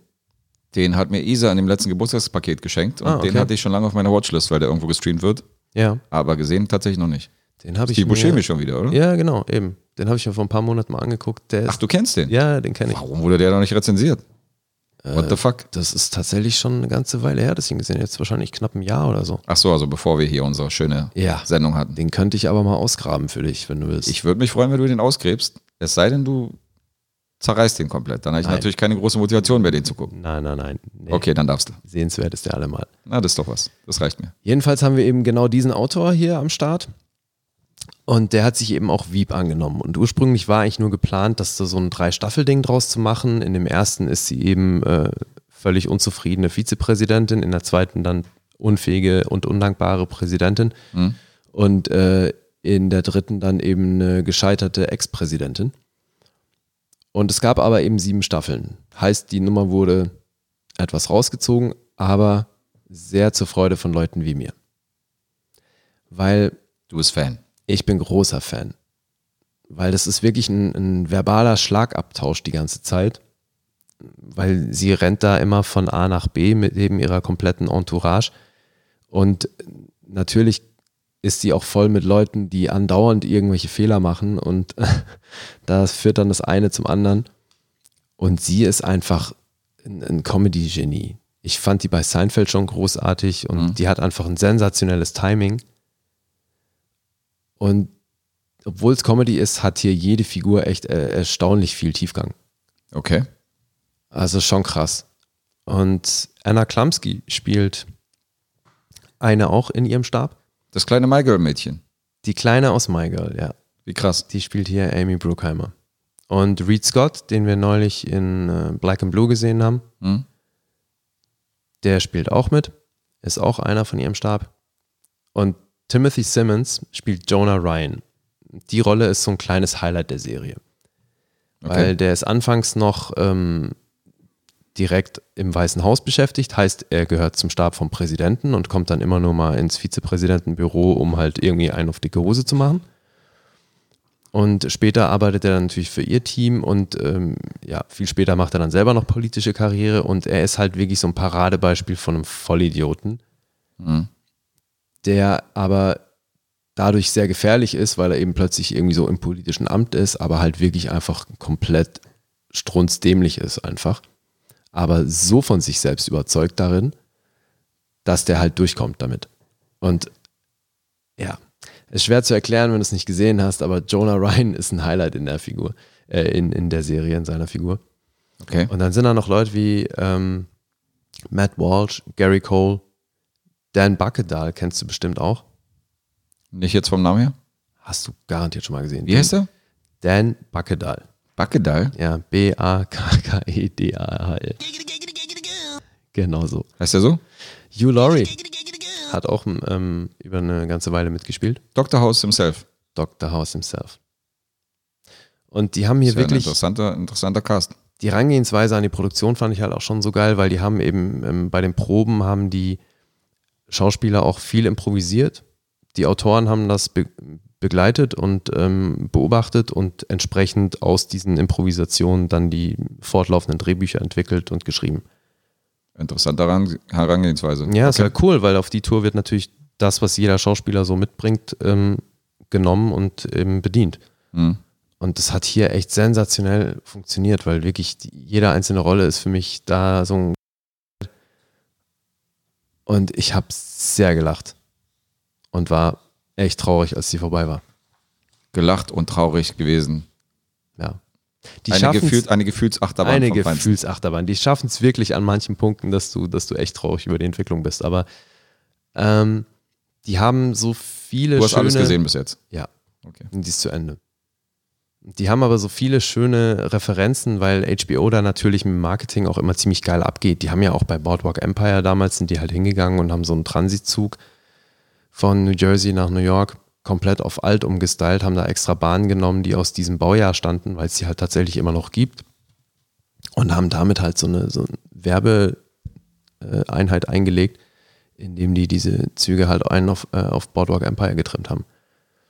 Und ähm, Das sind ja Promomaschinen vom Feinsten. ja, und bei Wieb haben sie das eben halt auch gemacht. So, und dann gehört eben auch dazu, dass halt der, dieser Jonah Ryan-Charakter äh, in dem Moment, als der eben für ein politisches Amt kandidiert, haben die halt eine, Webseite rausgehauen, die sehr professionell aussah und eben genauso, als würde der jetzt halt wirklich kandidieren für irgendwas. Mhm. Und ähm, da auch so Videos kreiert, wie er dann halt irgendwie schlecht versucht, Holz zu hacken in seiner unfähigen Art, um aber eben zu symbolisieren, dass er halt so einer von den Amerikanern ist, die noch ne, mit der Hand anpacken und äh, solche Machertypen sind. Okay. Äh, Es ist echt, das ist ja herrlich bekloppt. Also, hast du Wieb gesehen?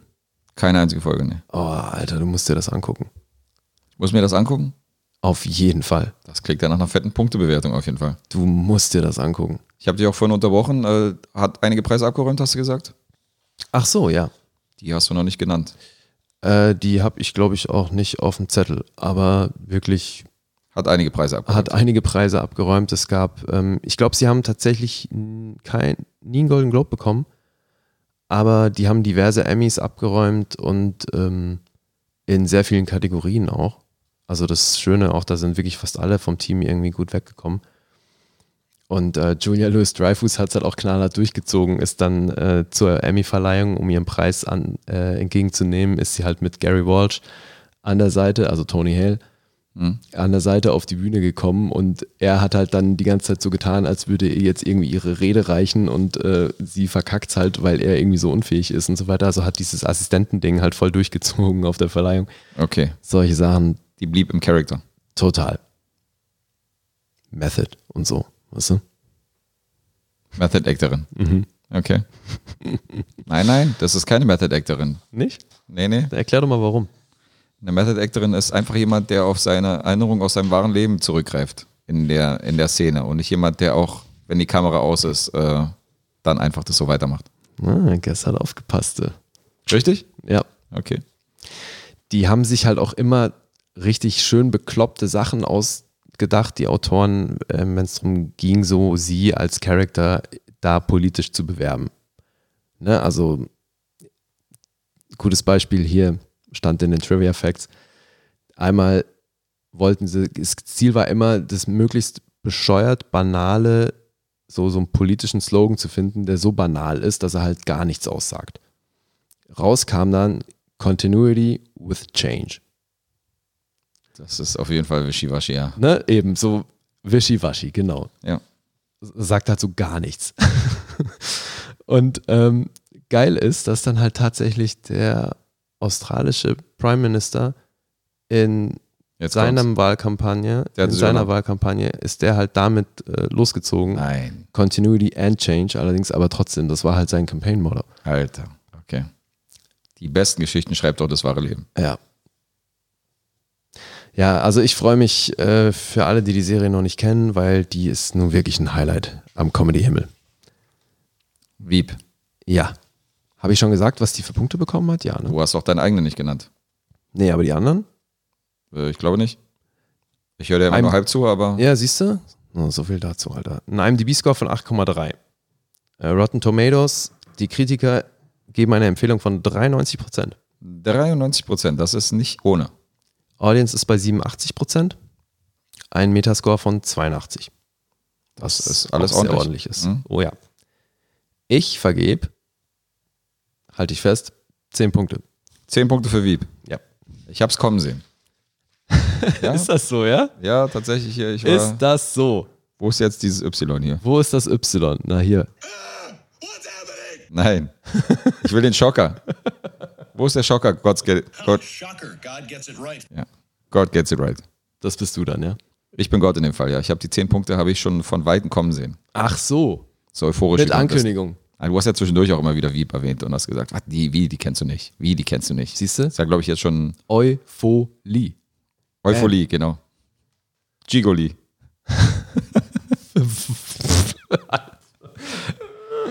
Gigoli und seine 13 Ex-Freunde. Wow. Oh, wow. Was ist das hier? And you got yourself a deal, young lady. Ah, Der okay. passt doch zu dir. Der passt zu deinen Einstellungsgesprächen definitiv. Äh, hallo? Du bist doch hier. Du bist der Roger Genau, Voice. unseres Podcasts. Ja, Du bist der Roman Polanski unseres Podcasts. niemals. Ich wollte, ich wollte hier eine Assistentin einstellen und die hat gesagt, ich mache die Vorstellungsgespräche. Ich mache die Vorstellungsgespräche.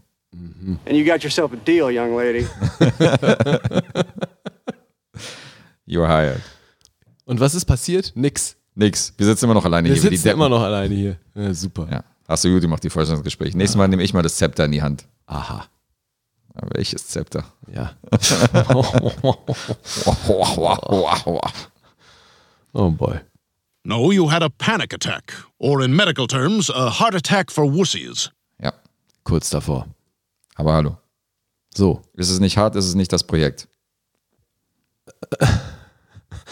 Um es mal mit dem deutschen Hip-Hop aus äh, zu, zu äh, formulieren. Ah ja. Und damit meine ich nicht mein Penis. Falls du jetzt das denkst, dass das die Anspielung darauf war. Ich weiß nicht, was in deinem Gehirn gerade vorgeht, aber es war keine Anspielung auf mein Penis. Ja? Es war nicht dein Penis. Nein, es war nicht mein Penis, es war nur Rödelheim. Okay. Gut. Soll ich jetzt? Bitte. Mach was anderes. Das war, glaube ich, der beste Übergang, den wir jemals hatten. Ich glaube nicht. Oder? Das war grausam. Das war, glaube ich, ja. Der dritte Übergang, den ich als DJ in meinem Club gemacht habe, der wäre wahrscheinlich. Der, Der war besser, Der ne? klingt wahrscheinlich besser. Ja. So, ich komme jetzt wieder mit einer Serie. und habe von meiner Netflix-Watchlist ein bisschen was abgearbeitet und habe da eine Serie gesehen, die ähm, im Juni 2019 nach einer Staffel gecancelt worden ist. Also die gibt's nicht mehr. Und da hast du dir gedacht, muss ich sehen. Ja, ich wusste ehrlich gesagt nicht, dass sie gecancelt ist und ich wusste auch nicht, dass sie nicht so hundertprozentig abgeschlossen ist. So viel kann ich schon mal sagen. Aber ähm, die Prämisse klang interessant und ich bin ein großer Fan von Uma Thurman, die da mitspielt, und Tony Goldwyn. Wer spielt damit? Uma Thurman. Okay. Und Uma Thurman und Tony Goldwyn, äh, what the fuck? Ja, das habe ich mich auch gerade gefragt. Was ist jetzt wieder los? Uma Thurman. Ja, jetzt hast du es. Wolltest du wieder einen äh, Zungenbrecher hier fabrizieren? Künstlich? Du, du, künstlich, Alter. Du kannst dir ja nachher mal anhören, was du da gesagt hast. Ja, und wie gesagt, und sie und Tony Gold, äh, immer noch besser als, als hier äh, Negan als Nevin zu bezeichnen. Ja, Ja, ja, das also das war, das war mein größtes Fauxpas, glaube ich. Weil äh, ich weiß auch, dass er Negan heißt, aber ich weiß nicht, warum ich mir Nevin aufgeschrieben habe. Das war wirklich komisch. Tja.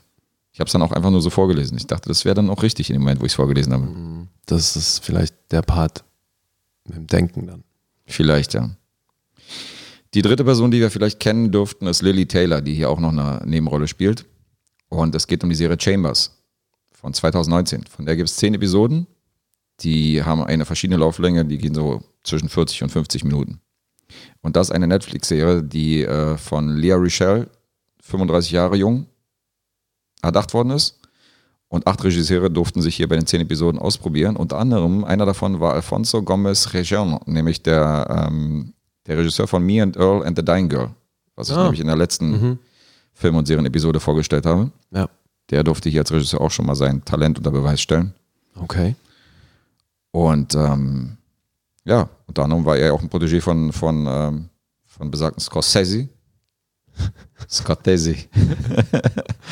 Ach, es wird nur schlimmer. Und hier geht es um eine Serie, wo ein Mädchen in einer Nacht ins Krankenhaus eingeliefert wird und dringend ein Spenderherz braucht, weil sie irgendwie, weil ihr Herz nicht mehr mitmacht. Und in dem Moment ähm, hat man ein Teenager-Girl in ihren Jahren, die da auch eingeliefert wird. Und ähm, die besagte Sascha kriegt dann das Spenderherz von dieser besagten Becky, die gerade im Sterben liegt, eingepflanzt. Und ähm, danach geht die Serie weiter, indem Beckys Eltern mit ihr Kontakt aufnehmen, um dieser besagten Sascha zum Beispiel auch ein Stipendium äh, der verstorbenen Tochter irgendwie anzubieten. Und das geht dann so weit, dass sie dir teilweise ein Auto schenken und so. Und ähm, weil sie natürlich auf der einen Seite das Gefühl haben, dass die Tochter irgendwie noch bei ihnen ist, dadurch, dass dieses Mädchen so das Herz von der Tochter trägt. Deswegen wird sie auch zum Essen eingeladen mit drum und dran und es fängt eigentlich alles relativ ruhig an. Ähm, geht aber dann etwas ins Mystery- und Horror-Genre, weil äh, diese Sascha, die nämlich dieses Herz eingepflanzt kriegt, dann auf einmal ähm, Sachen sieht und ähm, bestimmte Angewohnheiten an den Tag legt, die sie halt vorher nicht hatte. Unter anderem, also das kann man glaube ich auch verraten, sie ist, ähm, Na, sie ist Na- Navajo-Indianerin vom Ursprung und ähm, hat, ist halt dunkel vom Typ und hat halt dunkle Haare und auf einmal wachsen ihr so blonde Strähnen zum Beispiel aus den Haaren, wo sie nicht weiß, wo die herkommt. Okay. Und durch dieses neue Herz sieht sie dann, hat sie so, hat sie so bestimmte Sachen, die sie sieht und hat so Blackouts und hat so bestimmte Jumpscare-Momente, wo du, wo du denkst, so, okay, alles klar, also das irgendwie lebt für dieses Herz ein Eigenleben in ihr. Aber ähm, so richtig gruselig ist das Ganze nicht. Ich würde mal sagen, das ist so ein bisschen für die, für die Twents und Teenies äh, auf Netflix gemacht und das ist alles sehr, sehr harmlos. Ab und zu hat man mal so einen Jumpscare, den man auch irgendwie schon kilometerweit äh, kommen sieht. Okay. Aber ähm, so richtig begeistert war ich hier halt nicht. Also ich wollte halt die beiden Schauspieler sehen und ähm, es ist halt so, ist halt nicht richtig Horror. Also es ist halt, ähm, Aber welchen Part übernimmt jetzt Uma Thurman in dem Ding? Uma Thurman spielt die Mutter der äh, verstorbenen Becky. Ah, okay. Und Tony Goldwyn spielt den Ehemann, also praktisch den Vater der verstorbenen Becky. Und äh, es ranken sich halt so verschiedene Versionen, wie diese Becky letztendlich umgekommen ist, wie sie gestorben ist. Und unter anderem gibt es natürlich auch Flashbacks, die Sascha sieht, wo sie halt erstmal mit nichts anfangen können und dann schließt sich so ein bisschen der Kreis, wie diese Becky letztendlich umgekommen ist. Also man könnte Über die Vision von Genau, Sascha. über die Vision. Also Becky will praktisch aus dem Totenreich, will sie, will sie klar machen, was hier passiert ist und welche Täter es da draußen gibt und wie sie gestorben ist Ja. durch ihr Herz, was jetzt in Sascha lebt. Also, das klingt jetzt ohne Scheiß, als hättest du 21 Gramm und iZombie in einen Mixer geschmissen und das wäre dabei rausgekommen. Aber ein klassisches Mashup. Ah ja. Also, Wobei du jetzt zwei gute Filme genannt hast. das eine ist eine Serie. Obwohl, äh, ach so, iZombie, die Serie. Ja. Nee, die kenne ich ja gar nicht, die habe ich ja gar nicht gesehen. ja, da frisst sie die Hirne von den Opfern und hat darüber Flashbacks von den Situationen, die davor waren und kann so rekonstruieren, wie die gestorben sind. Die ist aber wiederum ein bisschen, äh, hat so einen Comedy-Touch, oder? Nö, das ist ja auch eine Comicbuchverfilmung oder zumindest angelehnt an, an so einen Comic. Ach so. Und ist äh, eher so Crime, Mystery, ja, nur am Rande ein Zombie-Ding. Also, Ach so, okay, wusste ich nicht. Nee, ich habe, also dieses iZombie habe ich schon mal gelesen, habe ich schon mal, ist mir schon mal vor die Augen gekommen, aber die hat einen sehr eigenen Style, also das muss man ja echt lassen. okay. Würdest du sie als sehenswert bezeichnen jetzt so nebenbei? Also oder? ich habe die erste Staffel echt gerne geguckt. Das mag aber an dem Kontext gelegen haben, in dem ich sie gesehen habe. Ähm, also An den Kontext. Also du warst auf Ja. dem Friedhof oder was? genau, ich habe mir die Serie ausschließlich auf dem Friedhof angeguckt. Das, genau. Nein, aber also guck dir mal, wenn du kannst dir eine oder zwei Folgen angucken, dann weißt du schon genau, in welche Richtung das geht. Das Okay. verändert sich nicht riesig über die Strecke so, deswegen Das ist das gut an den Streamingdiensten. Da kann man mal ein, zwei Episoden auschecken von bestimmten Serien und kann mal gucken, ob das äh, Ja. jeweils so das Cup of Tea ist, was man gerade mag. Eben. Also, aber jedenfalls wollte ich damit sagen, Chambers klingt jetzt nicht wirklich nach einer krass besonderen eigenen Idee. Nein, ist keine besonders eigene Idee, ist auch nicht besonders eigen inszeniert oder hat jetzt irgendwelche Momente, wo du sagst, das ist jetzt krass hängen geblieben. Warum es teilweise laute Stimmen gab nach Absetzung der Serie, die gesagt haben, das ist doch scheiße, wir wollen definitiv eine zweite Staffel haben, ist, weil es halt äh, tatsächlich eine erste Serie ist, die so als Hauptcharaktere diese Navarro-Indianer einbauen, die allgemein so Hauptdarsteller mit indianischen Ursprung letztendlich in der Serie als Hauptrolle Ja. haben. Und das ist natürlich ein bisschen was Besonderes. Und deswegen haben natürlich viele gesagt, jetzt hat man endlich mal irgendwie Indianer eine Hauptrolle und dann äh, setzt man die Scheißserie ab. Was soll denn das? Wir wollen eine zweite Staffel. Also deswegen gab es Ja. so ein bisschen Aufruhr in bestimmten Fankreisen, die Hashtag Diversity und so. Hashtag Diversity. Aber wie sagt unser Freund, Diversity is an old wooden ship. Ja, um mal den Anchorman zu zitieren. Also, Wie? ich habe dich akustisch schon wieder nicht verstanden. Diversity is an old wooden ship. Ist ein Old Wooden Ship. Yes, sir. Jetzt habe ich es verstanden. Insofern, mehr muss man zu Diversity nicht sagen. Ron Burgundy weiß einfach Bescheid. Ron Burgundy hat ein Zitat zu jeder, äh, zu jeder Situation. äh, Stay bei, classy. bei IMDb, San Diego, ja. Yeah. IMDb ist bei Chambers bei 6,5 Prozent. Und ähm, IMDb ist bei Prozent. nee, nicht Prozent, bei 6,5 sind die. Ich weiß nicht, wie ich auf Prozent komme. So, 6,5 Punkte auf IMDb. Aber so hoch komme ich bei, Metascore? bei aller Liebe nicht. Metascore gibt es bei Chambers nicht. Da gibt es keine Bewertung bei Rotten Tomatoes. Nichts gefunden. Okay. Wie bei vielen Serien. Also öfter, wenn ich mal Metascore zu- Es gibt keinen Metascore. Wenn ich irgendwie nach Serien gucke bei Rotten Tomatoes, dann habe ich da nichts gesehen. Der Metascore ist ja auch nicht bei Rotten Tomatoes, mein Lieber. Der ist, Ach so, bei IMDb stimmt. Jetzt weiß ich auch, wovon du redest. Nee, den Nee. Metascore bei IMDb gibt es auch nicht. nee, der ist ja auf dem Metacritic. Egal. Gut. Äh, gibt's bestimmt, hast du nicht gesucht. Ist auch nicht schlimm, Habe ich nicht gesucht. Ich wusste nicht, dass du danach fragst. weil wir ja nie über einen Metascore sprechen, du Held. Du fragst öfter mal so nach Sachen, ähm, wo ich nicht weiß, okay, Was will der ich jetzt? muss, jetzt die, ich muss jetzt die Schuhgröße von dem Regisseur recherch- recherchieren, weil dann habe ich so, dann bricht so der Angstschweiß langsam bei mir aus, weil ich denke so, ja, der Lee wird mich danach fragen. Der wird Pass auf, der die Schuhgröße fragen. Schuhgröße von Yuma Thurman kann ich dir sogar sagen. Die hast du von Tarantino erfahren? Die ist ziemlich bekannt, weil die echt groß ist. Die Schuhgröße ist groß. Ja. Ja, die hat wirklich große Füße, weil wie gesagt, Tarantino hat ja ein paar Mal. Äh, Die kommt nah an meine gesetzt. Schuhgröße ran. Naja, gut, aber bei so einem Close-Up auf den Fuß siehst du ja nicht zwangsläufig, dass er wirklich groß oder wirklich klein ist. Ah, findest du nicht? Ja, so ein bisschen. Man hat aber- ja so, man hat ja so den, den Kontrast irgendwie zu einer Couchlehne oder so. Ja, das mein, gut, aber nur dann. Aber jetzt zum Beispiel bei Kill Bill, dieses Close-Up auf die Füße in dem Auto, Mhm. das ist so nah dran, dass du nicht wirklich Proportionen vom Rest hast, finde ich. Aber gut, wie auch immer, die hat 44,5. 44,5. Ja. Das ist nicht ohne. Und jetzt äh, fast so groß wie deine, das heißt, du hast 45. Richtig. Der Lee lebt auf großem Fuß auf jeden Fall. Tja, wer sich's leisten kann. 45 sind ganz schöne Kanus. Äh, Ja. Was soll ich Kannst du- sagen? Kannst du, wenn es hier mal regnet, kannst du auf jeden Fall, kannst dich auch anders fortbewegen als mit dem Auto. Mensch, du. Als wir die Überschwemmung in Berlin hatten, gab es ja welche, die sind unter die Yorkbrücke durchgeschwommen. Kennst du die Bilder? Die sind tatsächlich da lang geschwommen, Ja. Vollspasten. Überkrass. Wie ekelhaft. Einfach mal die Badehose auspacken. Mhm. Naja. Yummy. Also auf die 6,5 von IMDb, um zurück zu Chamber zu kommen, komme ich bei aller Liebe nicht. Ähm, Genre für Fans von Drama, Fantasy, Horror, Mystery und Thriller, die hier alle aufge aufgeführt sind bei IMDb. Wie viele Folgen waren das? Acht? Zehn Folgen sind Zehn es. Folgen. Ja. Zehn Folgen Chambers, vier Punkte von mir. Autsch. Du hast dir zehn Folgen angeguckt von einer Serie, der du vier Punkte vergibst. Ja, hart. Mann.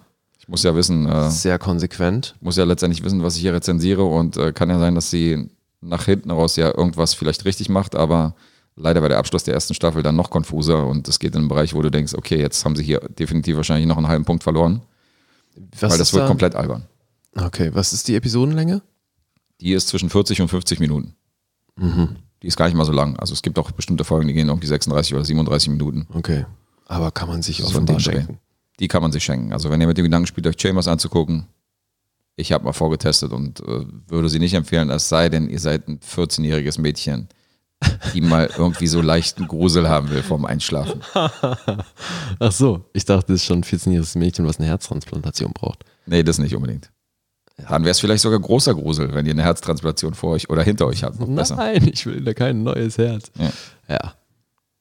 Naja, Na gut, dann spreche so wie ich zu jetzt Chambers. auch über eine Serie. Und zwar habe ich mir eine sehr aktuelle Serie angeguckt. Und zwar eine Serie von Apple TV Plus. Die haben ja, ähm, ich glaube, fünf neue Serien rausgehauen. Ja, Und eine davon hat mich sehr interessiert, weil Genre. So. Und jetzt bist du. Sie, sagt ihr was? Ja klar, Jason Momoa. Jason Momoa. Die ist, wie gesagt, von diesem Jahr. Die ist, äh, fing am 1. November an, ist also wirklich aktuell. Ach, die hast du gesehen, krass. Es gibt schon eine zweite Staffel, die geplant ist Hm? für 2020. Und nur mal so fürs Verständnis, Apple Plus gibt es schon als, als ja, ja, App kannst und du als hier kaufen, Download kostet kann man 5 Euro im Monat. Genau. Kannst du über Apple TV, kannst du die Serien angucken. Und ähm, ich habe eben auch in ein paar andere reingeguckt. Das fand ich bisher alles echt ziemlich sehenswert. Also einfach jetzt mal ähm, von, vom handwerklichen Teil her. Ne? Mhm. Das ist wirklich alles sehr aufwendig gemacht und äh, eben handwerklich extrem solide. Und so auch sie. Ich habe schon witzigerweise viel Schlechtes über die Serie gehört. Hm? Also die wurde schon an, an vielen Stellen echt verrissen. Und ich habe aber auch vereinzelt Stimmen gehört, die die echt gut fanden. Und ja, jetzt habe ich mir selber ein Bild gemacht. Ich bin sehr gespannt, weil ähm, ich habe mir auch die ganzen Trailer von den, von den Apple TV-Serien angeguckt. Mhm. Und ähm, sie war die einzige, wo ich ein bisschen skeptisch war, weil die ja, naja, ist halt so ein schmaler Grad. Das kann halt geil sein, aber es kann auch so wie diese ganzen komischen Sat1 Eureka-Serien dann ausfallen, weißt du, wo du dann denkst so, okay, Ja. weißt du, diese komischen Fantasy-Schmu-Serien, die dann doch unterm Strich dann eher billig sind. Ja. Und das ist halt die Frage. Und deswegen Aber wenn du gefragt, hier von den Trailer gesehen hast, dann siehst du doch, dass das nicht billig aussieht. Ja, weiß ich nicht. Also bei dem Trailer war ich noch nicht so, dass ich gesagt habe, die muss fett sein. Da hat mich Nee, schon eher diese News-Serie oder so hat mich dann schon eher umgehauen. Oder, oder, Aber- diese, oder dieses äh, Mond, Ja, Mondlandungsserie. for all mankind. Ja. Ja. Aber auch bei dem Trailer hast du doch gesehen, dass das einen Arsch voll Geld gekostet haben muss.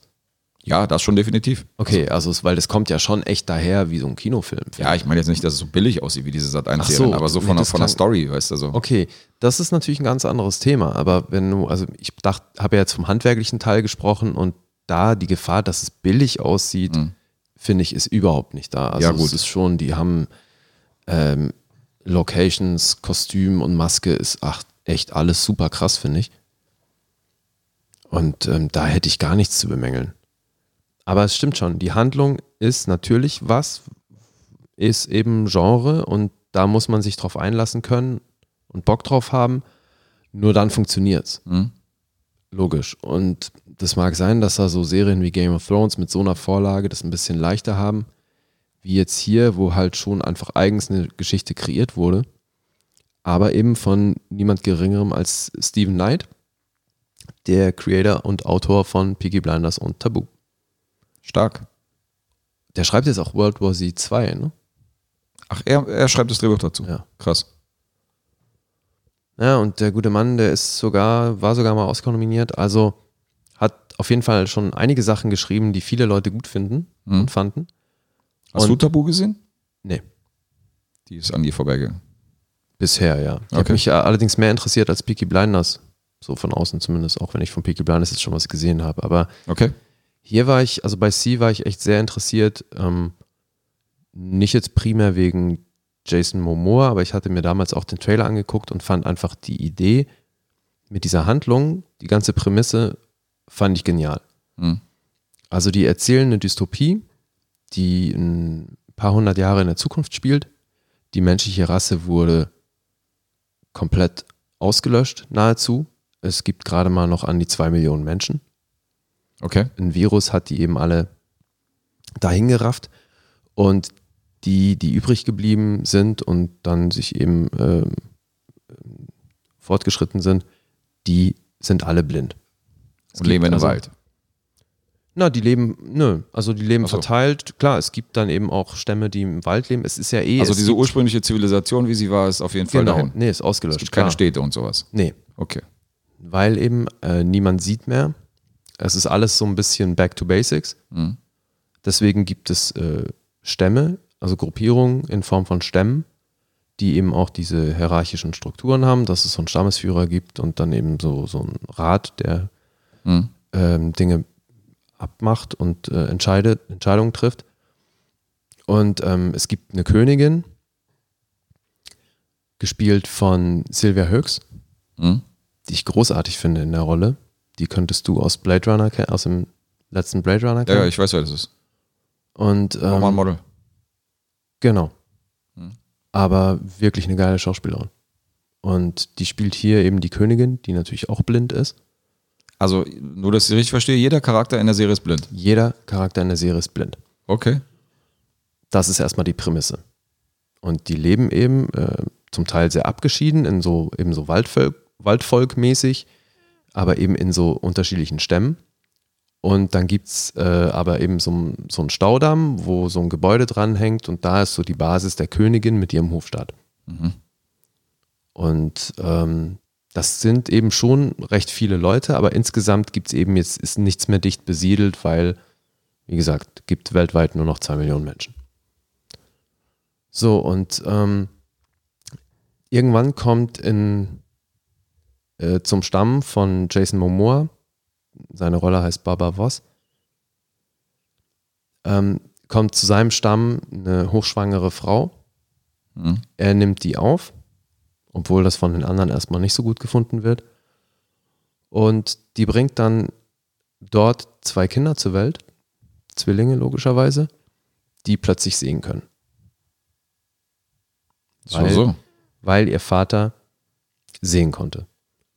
Und der Vater, der sehen kann, der ist so ein bisschen auf der Flucht, weil der eben von der Königin gesucht wird, weil die mal mit dem Verhältnis hatte. Und wird so ein bisschen als Gott gehandelt in dieser Welt, weil er halt sehen kann. Und damit eine Gabe hat, die eben seit vielen hunderten von Jahren verschollen ist und auch nur noch durch so Mythen überhaupt übertragen wird. Okay. Und so gehen die echt in der Serie mit allem um. Das ist ziemlich cool. Also, und deswegen verstehe ich das auch nicht, dass sie so verrissen wird, weil das sind dann offenbar wirklich Leute, die einfach kein, nicht in der Lage sind, sich auf so ein Genre einzulassen. Weil die ganze Welt ist schon komplett so aufgebaut, dass es für einen Blinden alles Sinn macht. Mhm. Die Art und Weise, wie die sich fortbewegen, dass dann innerhalb dieses, dieser Dörfer, die die da eben im Wald haben, sind dann von Haus zu Haus ähm, auf Kopfhöhe so Fäden gespannt. Die verschiedene so Höhen Bändel, haben. Wenn so, Bänd- wo so Bändel dranhängen, Mhm. dass du halt dich ohne irgendwas, äh, ohne, ohne Hilfsmittel orientieren kannst, Mhm. du weißt, wo du langläufst. Und dass alle Dinge, die irgendwie einen Sinn erfüllen, halt auch ein Geräusch von sich geben oder eben eine besondere Haptik haben, sodass ähm, dass sie das lesen können und so weiter. Also alles sehr durchdacht. Die haben auch eben mit ähm, vielen Blinden und Sehbehinderten zusammengearbeitet bei der Serie. Und das spürt man. Als, als also, Vorbereitung. Ja, nee, sowohl in der Vorbereitung beim Drehen als eben auch. Äh, Habe ich auch drüber Ähm, gelesen. Es gibt ja unter anderem auch diese, diese Technik, ähm, dass Blinde sich orientieren an Gegenständen, die äh, praktisch nur so dastehen. mhm.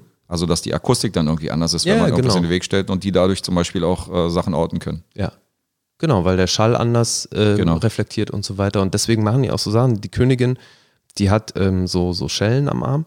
Mhm. Und wenn die eben, äh, wenn dann ein Typ reinkommt bei ihr, so an, am anderen Ende des Raumes und sagt, das und das ist passiert so, Mhm. Dann äh, wackelt die mit der Hand und diese Schellen machen Geräusch und dann kommen die in ihre Richtung und dann fängt sie an zu schnippen, so dass die halt wissen, wo sie hinlaufen müssen.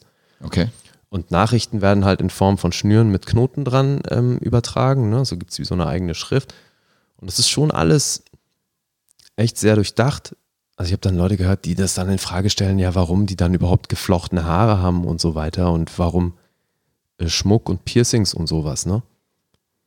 Aber Weil die es ja sowieso nicht sehen, quasi. Das war genau, das Argument. so nach dem Motto, wofür brauchst, musst du dich schmücken, wenn du es eh nicht siehst. Aber gerade das, das sind alles Dinge, die du haptisch ergreifen kannst. Mhm, klar. Weißt du, die haben jetzt keine Klamotten an, wo irgendwie ein Muster drauf ist, was du eh nicht ertasten kannst, Mhm.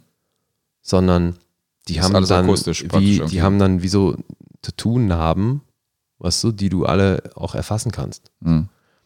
Also, wie auch immer. Ich, ähm, ich habe die Welt sofort geglaubt und da scheint es aber eben Leute zu geben, die da ein Problem mit hatten, aber sie haben sich eben wirklich mit Blinden auseinandergesetzt. Mhm. Das ganze Ding ist so aufgezogen, selbst dann eben die, die äh, Kampfinteraktion, wenn es da zu Kämpfen kommt, finde ich persönlich total geil, weil Jason Momoa da auch sich da seinen Kampfstil äh, ähm, angeeignet hat, wo er eben tendenziell eher tief auf dem Boden ist und immer bei jeder Bewegung mit einer Hand oder Bein einen Kontakt zu seinem Gegner hat. Dass er halt jederzeit weiß, wo der ist. Mhm. Und solche Sachen. Also, ähm, ja, ich finde es ich find's echt durchdacht. Ich mag es sehr und finde es schade, dass die insgesamt echt nicht so geil angenommen wird. Hört sich an, als wärst du punktemäßig höher als, äh, als der allgemeine Konsens. Ja, ich glaube schon. Also, wobei, ich meine, die hat jetzt einen IMDb-Score von 7,7, was zum aktuellen Stand, weil es gibt bisher ähm, sechs von acht Episoden sind jetzt draußen. Ich habe die alle gesehen. Finde es eben geil.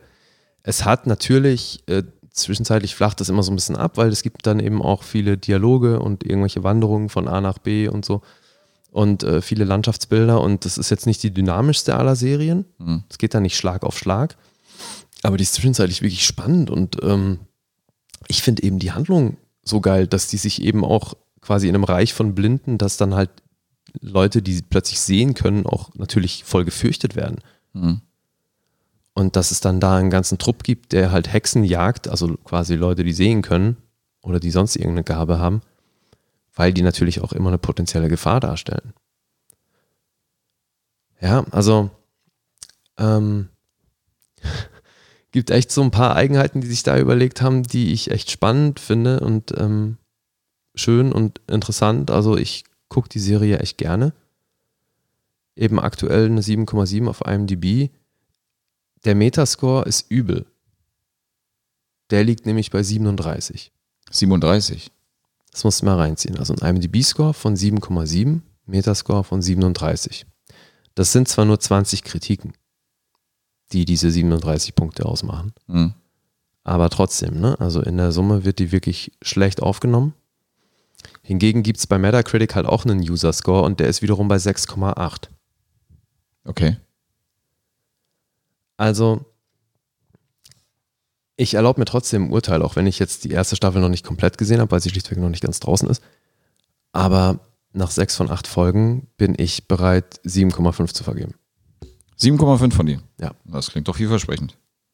Also, ich finde, allein aufgrund des Looks und eben dieser Welt, die die da erzählen, muss man sich das mal reinziehen. Also, wenn man, wenn ich mir überlege, dass so Serien wie The 100 super erfolgreich waren und Ja, das über ist zum mehrere Beispiel- Staffeln gingen, Das ist zum Beispiel so eine Serie, wo ich denke, okay, irgendwie wo ich eben auch, weißt du, das nicht. ja, aber die Prämisse an sich ist auch geil.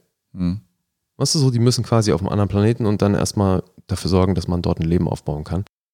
Alles fein und gut, aber dann machen die das eben genau so, dass du dir an jeder Ecke fragst, ey, Alter, okay, ehrlich so? Also, warum ist es so und so und was soll das Ding und damit wollt ihr in der Wildnis überleben? Also, also An der die Umsetzung ganze hapert's, Zeit so Sachen.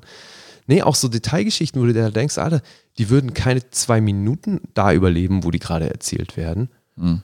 Und das hast du bei C halt nicht. Da ist ja auch ein Teil, da sind große Teile des Casts tatsächlich blind auch. Mhm.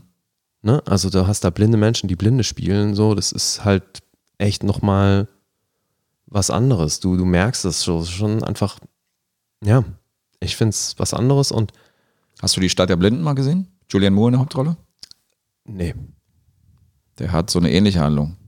Da geht es halt um ein, ähm, Da geht es auch um, da geht es halt um ein Szenario, wo normal sehende Menschen dann plötzlich erblinden, einer nach dem anderen. Oh, okay. Und dann auch im Laufe des Films halt irgendwie äh, mit dieser, ähm, mit diesem Manko halt irgendwie durch, durch, äh, durch die Handlung dann irgendwie kommen müssen. Ja, aber ich finde, das ist weit entfernt von einer ähnlichen Handlung, außer jetzt der Tatsache, dass da Leute blind sind. Ja, das hat mich ein Weil bisschen hier erzählst du halt eine, äh, ein Volk, was seit hunderten von Jahren blind Klar. ist. Also die kennen nichts anderes. Klar, ist auch nicht wirklich vergleichbar, aber es ist ein interessanter Film gewesen und ähm, auch hier hat man unter anderem so äh, hinter den Kulissen halt Leute gehabt, die selber blind waren oder die diejenigen dann irgendwie auch äh, drauf, also worauf man dann achten muss, irgendwie, wenn man einen Blinden spielt, wie man Mhm. das macht und wie man die darstellt und so. Ja. Ja, ich meine, was ich hier auch echt cool finde, das ziehen sie konsequent durch bis zum Endkonsum. Die Mhm. Serie wird äh, in neun Sprachen mit Audiobeschreibung ausgestrahlt. Ja, ja. Und äh, ich war früher immer wieder mal auf dem dazugehörigen Preis, der hier verliehen wird. Und das ist schon spannend, weil das echt ein Sektor ist, ich glaube, da haben wir schon mal drüber gesprochen. Das ist halt, wird bei DVDs und Blu-Rays einfach super selten, wenn überhaupt, zum Einsatz gebracht, dass du diese Audiodeskriptionen hast. Mhm. Weißt du, dass dann halt neben dem Dialog beschrieben wird, so sie geht zum, die geht den Flur entlang zum Telefon, sie hebt das Telefon ab. Solche Sachen. Ja. Dass dann halt die Handlung mit beschrieben wird. Für Leute, die es nicht sehen können. Und das machen sie hier. In neuen Sprachen. Was du auf der anderen Seite ähm, fast auf jeder DVD und auf jeder Blu-ray drauf hast, ist ähm, diese Version für Hörgeschädigte. Eben. Wo du dann bei den Ja. Untertiteln zum Beispiel, wo auch beschrieben wird, okay, jetzt läuft gerade spannende Musik. Was ich nicht verstehe, ist, dass etliche Blu-rays und etliche DVDs da draußen nur diese Funktion haben. Das heißt, wenn du Mhm. die deutschen Untertitel anwählst, Hast du immer die für Hörgeschädigte? genau, du hast Ja. immer diese Hörgeschichte, äh, hörgeschädigte Version, du hast nicht irgendwie, du hast selten mal zwei Versionen, wo du sagst, okay, hier kannst du ganz normale deutsche Untertitel einblenden und hier nur für Hörgeschädigte, sondern du hast meistens immer nur diese hörgeschädigten Versionen, Ja. wo du dann natürlich als Normalhörer denkst, okay, es nervt natürlich auch immer, wenn da eingeblendet wird, Telefon klingelt oder Ja, aber Oder- das ist ja nun wirklich zu vernachlässigen. Naja, wenn du jetzt, keine Ahnung, wenn du die Untertitel jetzt nicht, nicht so nicht brauchst, sondern eigentlich nur für die Dialoge zum Mitlaufen, dann ist es schon ein bisschen, ist es schon ein bisschen stressig. Also ich frage mich mal, wo ist da die Mehrarbeit, so, wenn man das einfach mal weglässt, so wenn man, Absolut. wenn man schon Untertitel bearbeitet. Nee, du musst halt eine separate Spur machen dafür. Eine separate Tonspur. Nee, eine separate Untertitelspur. Ja, Ist halt auf, auf der Blu-ray dann ein zusätzlicher, klar, wie ein zusätzliches Kapitel. definitiv.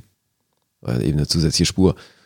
Aber diese Audioskribierung, die sind ja nun viel aufwendiger, weil Die das sind muss ja jemand aufwendiger, ja, das ist äh, ganz andere einsprechen und so weiter. Das muss erstmal jemand festlegen, was da überhaupt erzählt wird und was nicht und so weiter. Klar. Ja. Ähm, wie auch immer. Also ich bin gespannt, was du sagst, wenn du sie mal geguckt hast. Also gerade aufgrund von Sylvia Höchst und dem ganzen Szenario finde ich Mhm. die echt sehenswert. Und Jason Momoa kommt dann schon auch ab einer gewissen Zeit kommt er schon auch hart auf seine Kosten. Also ich habe, glaube ich, Probleme, mich zu entscheiden und hab jetzt, bin jetzt, jetzt auch nicht finanziell in einem Engpass, dass ich sagen würde, okay, auf den Streamingdienst würde ich jetzt verzichten oder ich muss jetzt Netflix kündigen, um den Streamingdienst anzunehmen. Ja. Insofern bin ich wahrscheinlich einer, der äh, Da sind sie mit 5 Euro ja auch echt noch so sieht's human aus. unterwegs. Und ne? wenn ich Also- halt Bock habe, eine Serie zu gucken, dann äh, zahle ich halt diese 5 Euro oder 10 Euro im Monat und äh, lege mir den Streamingdienst zu. Insofern äh, werde ich wahrscheinlich Disney Plus und äh, Apple in mein Repertoire aufnehmen, so dass ich mir da auch wirklich alle Serien angucken will, die ich halt, auf die ich halt Bock habe. Und ja, Morning Show ist eben auch echt sehenswert. ja, bin gespannt. Gut, so viel von mir zu Sie. Cool. Auf Deutsch Reich der Blinden. So heißt die auf Deutsch. Also wie bei Wieb vorhin, Wieb Doppelpunkt und hier Sie Doppelpunkt, Reich der Blinden. Reich der Blinden. So, so. Na gut, dann komme ich jetzt. Dann fange ich mit dem englischen Titel an, der heißt The Sum of All Fears. Und der englische Titel ist gar nicht mal so bekannt. Weil der hat mir tatsächlich noch nie was gesagt, obwohl ich von dem deutschen Titel schon Millionen Mal gehört habe. The Sum of The Sum of All Ja, Fears. The Sum of All Fears. ich gebe dir noch einen Tipp. Es geht um eine Literaturfigur, Ja. die insgesamt fünfmal verfilmt worden ist. Und mittlerweile gibt es sogar eine Serie von ihm. Und in diesen fünf Verfilmungen wurde er von vier verschiedenen Schauspielern gespielt. Und zweimal durfte es sogar Harrison Ford machen. Der einzige, der sie zweimal spielen durfte. Alter, jetzt müsste ich es doch wissen. Es klingelt immer noch nichts. Nee. Bevor Harrison Ford ihn zweimal spielen durfte, Ah, jetzt geht das weiter. Ja. durfte Alec Baldwin diesen Darsteller, also diese, diesen Charakter spielen. Hä? Okay, dann gebe ich dir jetzt den allerletzten Tipp. Okay, Nee, das ist sag's so, doch einfach. Das ist so der bei der Quizschuld, der allerletzte Ja, Tipp, ja, wo, man, wo man so gut wie gar kein Geld kriegt. Da kriegt man Ja. nur noch einen 20. Ja. Aktuell spielt ihn John Krasinski. Äh, was? Ich stehe völlig auf dem Schlauch. Du stehst richtig auf dem. Schlauch. Sag mal an. Es geht um Jack Ryan. Ich habe noch nie was von Jack Ryan gesehen, Alter. Hast du nicht? Nee. Okay, das ist krass. Das ist, ja, ey, du. Ja. Sag nix. Ich weiß. Weil ich habe es vorweggenommen, fünfmal verfilmt, eine Serie aktuell und Jack Ryan ist halt äh, der berühmteste CIA-Analyst da draußen in der Filmgeschichte. Ich war ja auch mit Born echt hinterher, ne? Also Hast das hat spät bei gesehen? mir auch ewig gedauert, bis ich die gesehen habe, ja. Da war ich tatsächlich aktuell, weil ich, glaube ich, jeden Bourne-Film im Kino gesehen habe, so ziemlich jeden. Oh, Also geil. Inklusive, inklusive den Bourne-Film, wo, wo nicht mal mit Damon mitgespielt hat, Ich sondern den Jeremy ja. Ja, ich mochte den auch, ich fand den auch gut. Okay. Jack Und- Ryan. Genau, wir reden von Jack Ryan und wir reden von dem jüngsten Jack Ryan, der nämlich von Ben Affleck dargestellt worden ist. Achso, ich dachte, jetzt geht's um die Serie. Nee, wir reden nicht über die Serie. Wir reden über den Film The Sum of All Fears, der auf Deutsch heißt Der Anschlag. Okay. Dieser Film war von 2002 und geht 124 Minuten. Die Serie habe ich selber noch nicht gesehen, aber ich gehe da auch ein bisschen chronologisch ran und habe tatsächlich in den letzten Jahren mir die beiden Harrison Ford ähm, Jack Ryans angeguckt und davor auch den mit Alec Baldwin. Das war der allererste. Von Jagd wann? auf Roter Oktober. Ach. Das war der erste Film, wo Jack Ryan praktisch den Gegenspieler von Sean Connery gespielt hat, wo er in Erscheinung getreten ist. Insgesamt gibt es, glaube ich, 20 verschiedene Jack Ryan Bücher da draußen und davon ähm, wurden bisher fünf verfilmt. Okay. Wie sehr Ja, die aber Jagd Literatur. auf Roter Oktober habe ich ja gesehen. Ach, den hast du gesehen. Äh, Ja. Dann kennst du ja einen Jack Ryan-Film. Das war der allererste. Okay, ich wusste nicht, dass das ein Jack Ryan-Film ist. Und nach Alec Baldwin hat Harrison Ford praktisch die Rolle des Jack Ryans übernommen, als diesen Ja. angesagten CIA-Analysten, der immer mal rangezogen wird, um irgendwie um verzwickte Konflikte zu lösen da draußen in der Welt, in der politischen Welt. Und jetzt musste man ein bisschen anders rangehen, weil Ben Affleck 29 war, als er diese Rolle des Jack Ryan übernommen hat. Und er war noch so ein bisschen Grünschnabel in der Rolle des Jack Ryan. Das heißt, Harrison Ford war ja ein alter Hase in der Rolle. Ja. Und der hatte ja Kontakte auf der ganzen Welt und alle wussten, okay, das ist Jack Ryan, der Analyst vom CIA, der war halt bekannt. Und Ben Affleck wurde halt rangezogen so als Grünschnabel, deswegen musste man das Ganze nicht so als, man durfte das nicht als Fortsetzung sehen oder irgendwie als, Aber war es ja auch nicht, oder? war es ja nicht, nee, das war halt so eine Art Reboot. Okay, eben. Weil, Aber ja auch nur wirklich nur mit dieser komplett einzelnen Figur und nicht mit dem ganzen Drumherum. Genau, oder? nicht mit dem Drumherum, sondern nur mit dieser einzelnen Figuren, weil davor hast du, wenn du an Jack Ryan gedacht hast, hast du halt diesen erfahrenen Typen gehabt, der halt irgendwie Ja. für verzwickte Sachen rangezogen wird. Und hier hast du halt mit, mit Ben Affleck einen Typen gehabt, der halt irgendwie mehr durch Zufall in diese, in diese Geschichte da gestolpert ist. okay. Und das ist schon ganz interessant. Weil ähm, Harrison Ford selber hatte nämlich keinen Bock auf den dritten Teil, dem wurde der nämlich angeboten. Das heißt, der sollte den spielen und als er gesagt hat, nee, und hat dann seine Absage erteilt und dann musste man, äh, musste man sich überlegen, okay, wie gehen wir jetzt an die ganze Sache ran? Und musste durch den neuen Jack Ryan, den Ben Affleck spielt, natürlich ähm, da irgendwie das Ganze irgendwie äh, das Pferd anders aufzäumen. Das klingt jetzt so, als hätten sie sonst niemand finden können, der den Jack Ryan spielt. Die, äh, also die wollten wahrscheinlich Ben Affleck haben. Ja, offenbar, ja. Aber dann, ich meine, wenn sie den wählen und sich dann wundern, dass sie da was an der Geschichte ändern müssen, das ist ja auch irgendwie ein bisschen. Naja, du darfst nicht vergessen, das Drehbuch für Harrison Ford äh, geschrieben worden ist. Ja, eben. Warum entscheiden sie sich dann für Ben Affleck? Das weiß ich auch nicht, das kann ich nicht sagen. Die wollten aber Ben Affleck haben und dadurch hat es natürlich nicht mehr gepasst mit der Prämisse, dass Ja, ein ja, alter klar. Hase hier Ja, bei der ja. CIA sitzt, sondern mussten das Ganze halt irgendwie anders, anders äh, aufziehen und haben das Drehbuch geändert. Mhm. Ben Affleck hat sich aber bald, äh, hat sich aber brav bei Harrison Ford gemeldet und hat ihm um sein Segen gebeten und hatte natürlich auch äh, grünes Licht gekriegt von Harrison Ford, dass er den gerne spielen darf. Wie nett. Wer dem Film noch eine Absage erteilt hat, ist der Regisseur der beiden Harrison Ford-Teile, nämlich Philip Noyce. Der wollte nämlich auch nicht mehr den Teil inszenieren, wenn Harrison Ford nicht dabei ist. Und ähm, Ganz kurz, wie hießen die Filme mit Harrison Ford? das war einmal die Stunde der Patrioten Ach, und das Kartell. okay. Das waren, das waren die beiden. Clear and Present Danger in Englisch. So hießen, so hießen die Harrison Ford-Filme. Und die waren sehr sehenswert. Ja. Und jetzt habe ich mal weitergemacht mit dem vierten in der Chronologie, The Sum of All Fears. Der aktuellste ist, glaube ich, 2013. Da hat Chris Pine ähm, die Rolle von Jack Ryan gespielt. Shadow Recruit hieß der. Ach, Der fehlt mir komplett in meiner Vita. Das war jetzt der aktuellste. Und danach kam die Serie da mit John ich, hatte Krasinski. ich auch nicht auf dem Zettel, dass, das auch wieder darum geht. Okay. Abgefahren. Nicht nur Philipp Neuss sagt ab als Regisseur, sondern Wolfgang Petersen wurde sogar der Stoff angeboten. Auch der wollte nicht. Und Regie geführt hat letztendlich trotzdem äh, ein ziemlich namhafter Kerl, nämlich Philip Alden Robinson. Philip Alden Robinson hat Sneakers inszeniert 1992 und Field of Dreams 89. Welcher war von 94? Von 92 meinst du? Oder was? Nochmal, ja. Sneakers.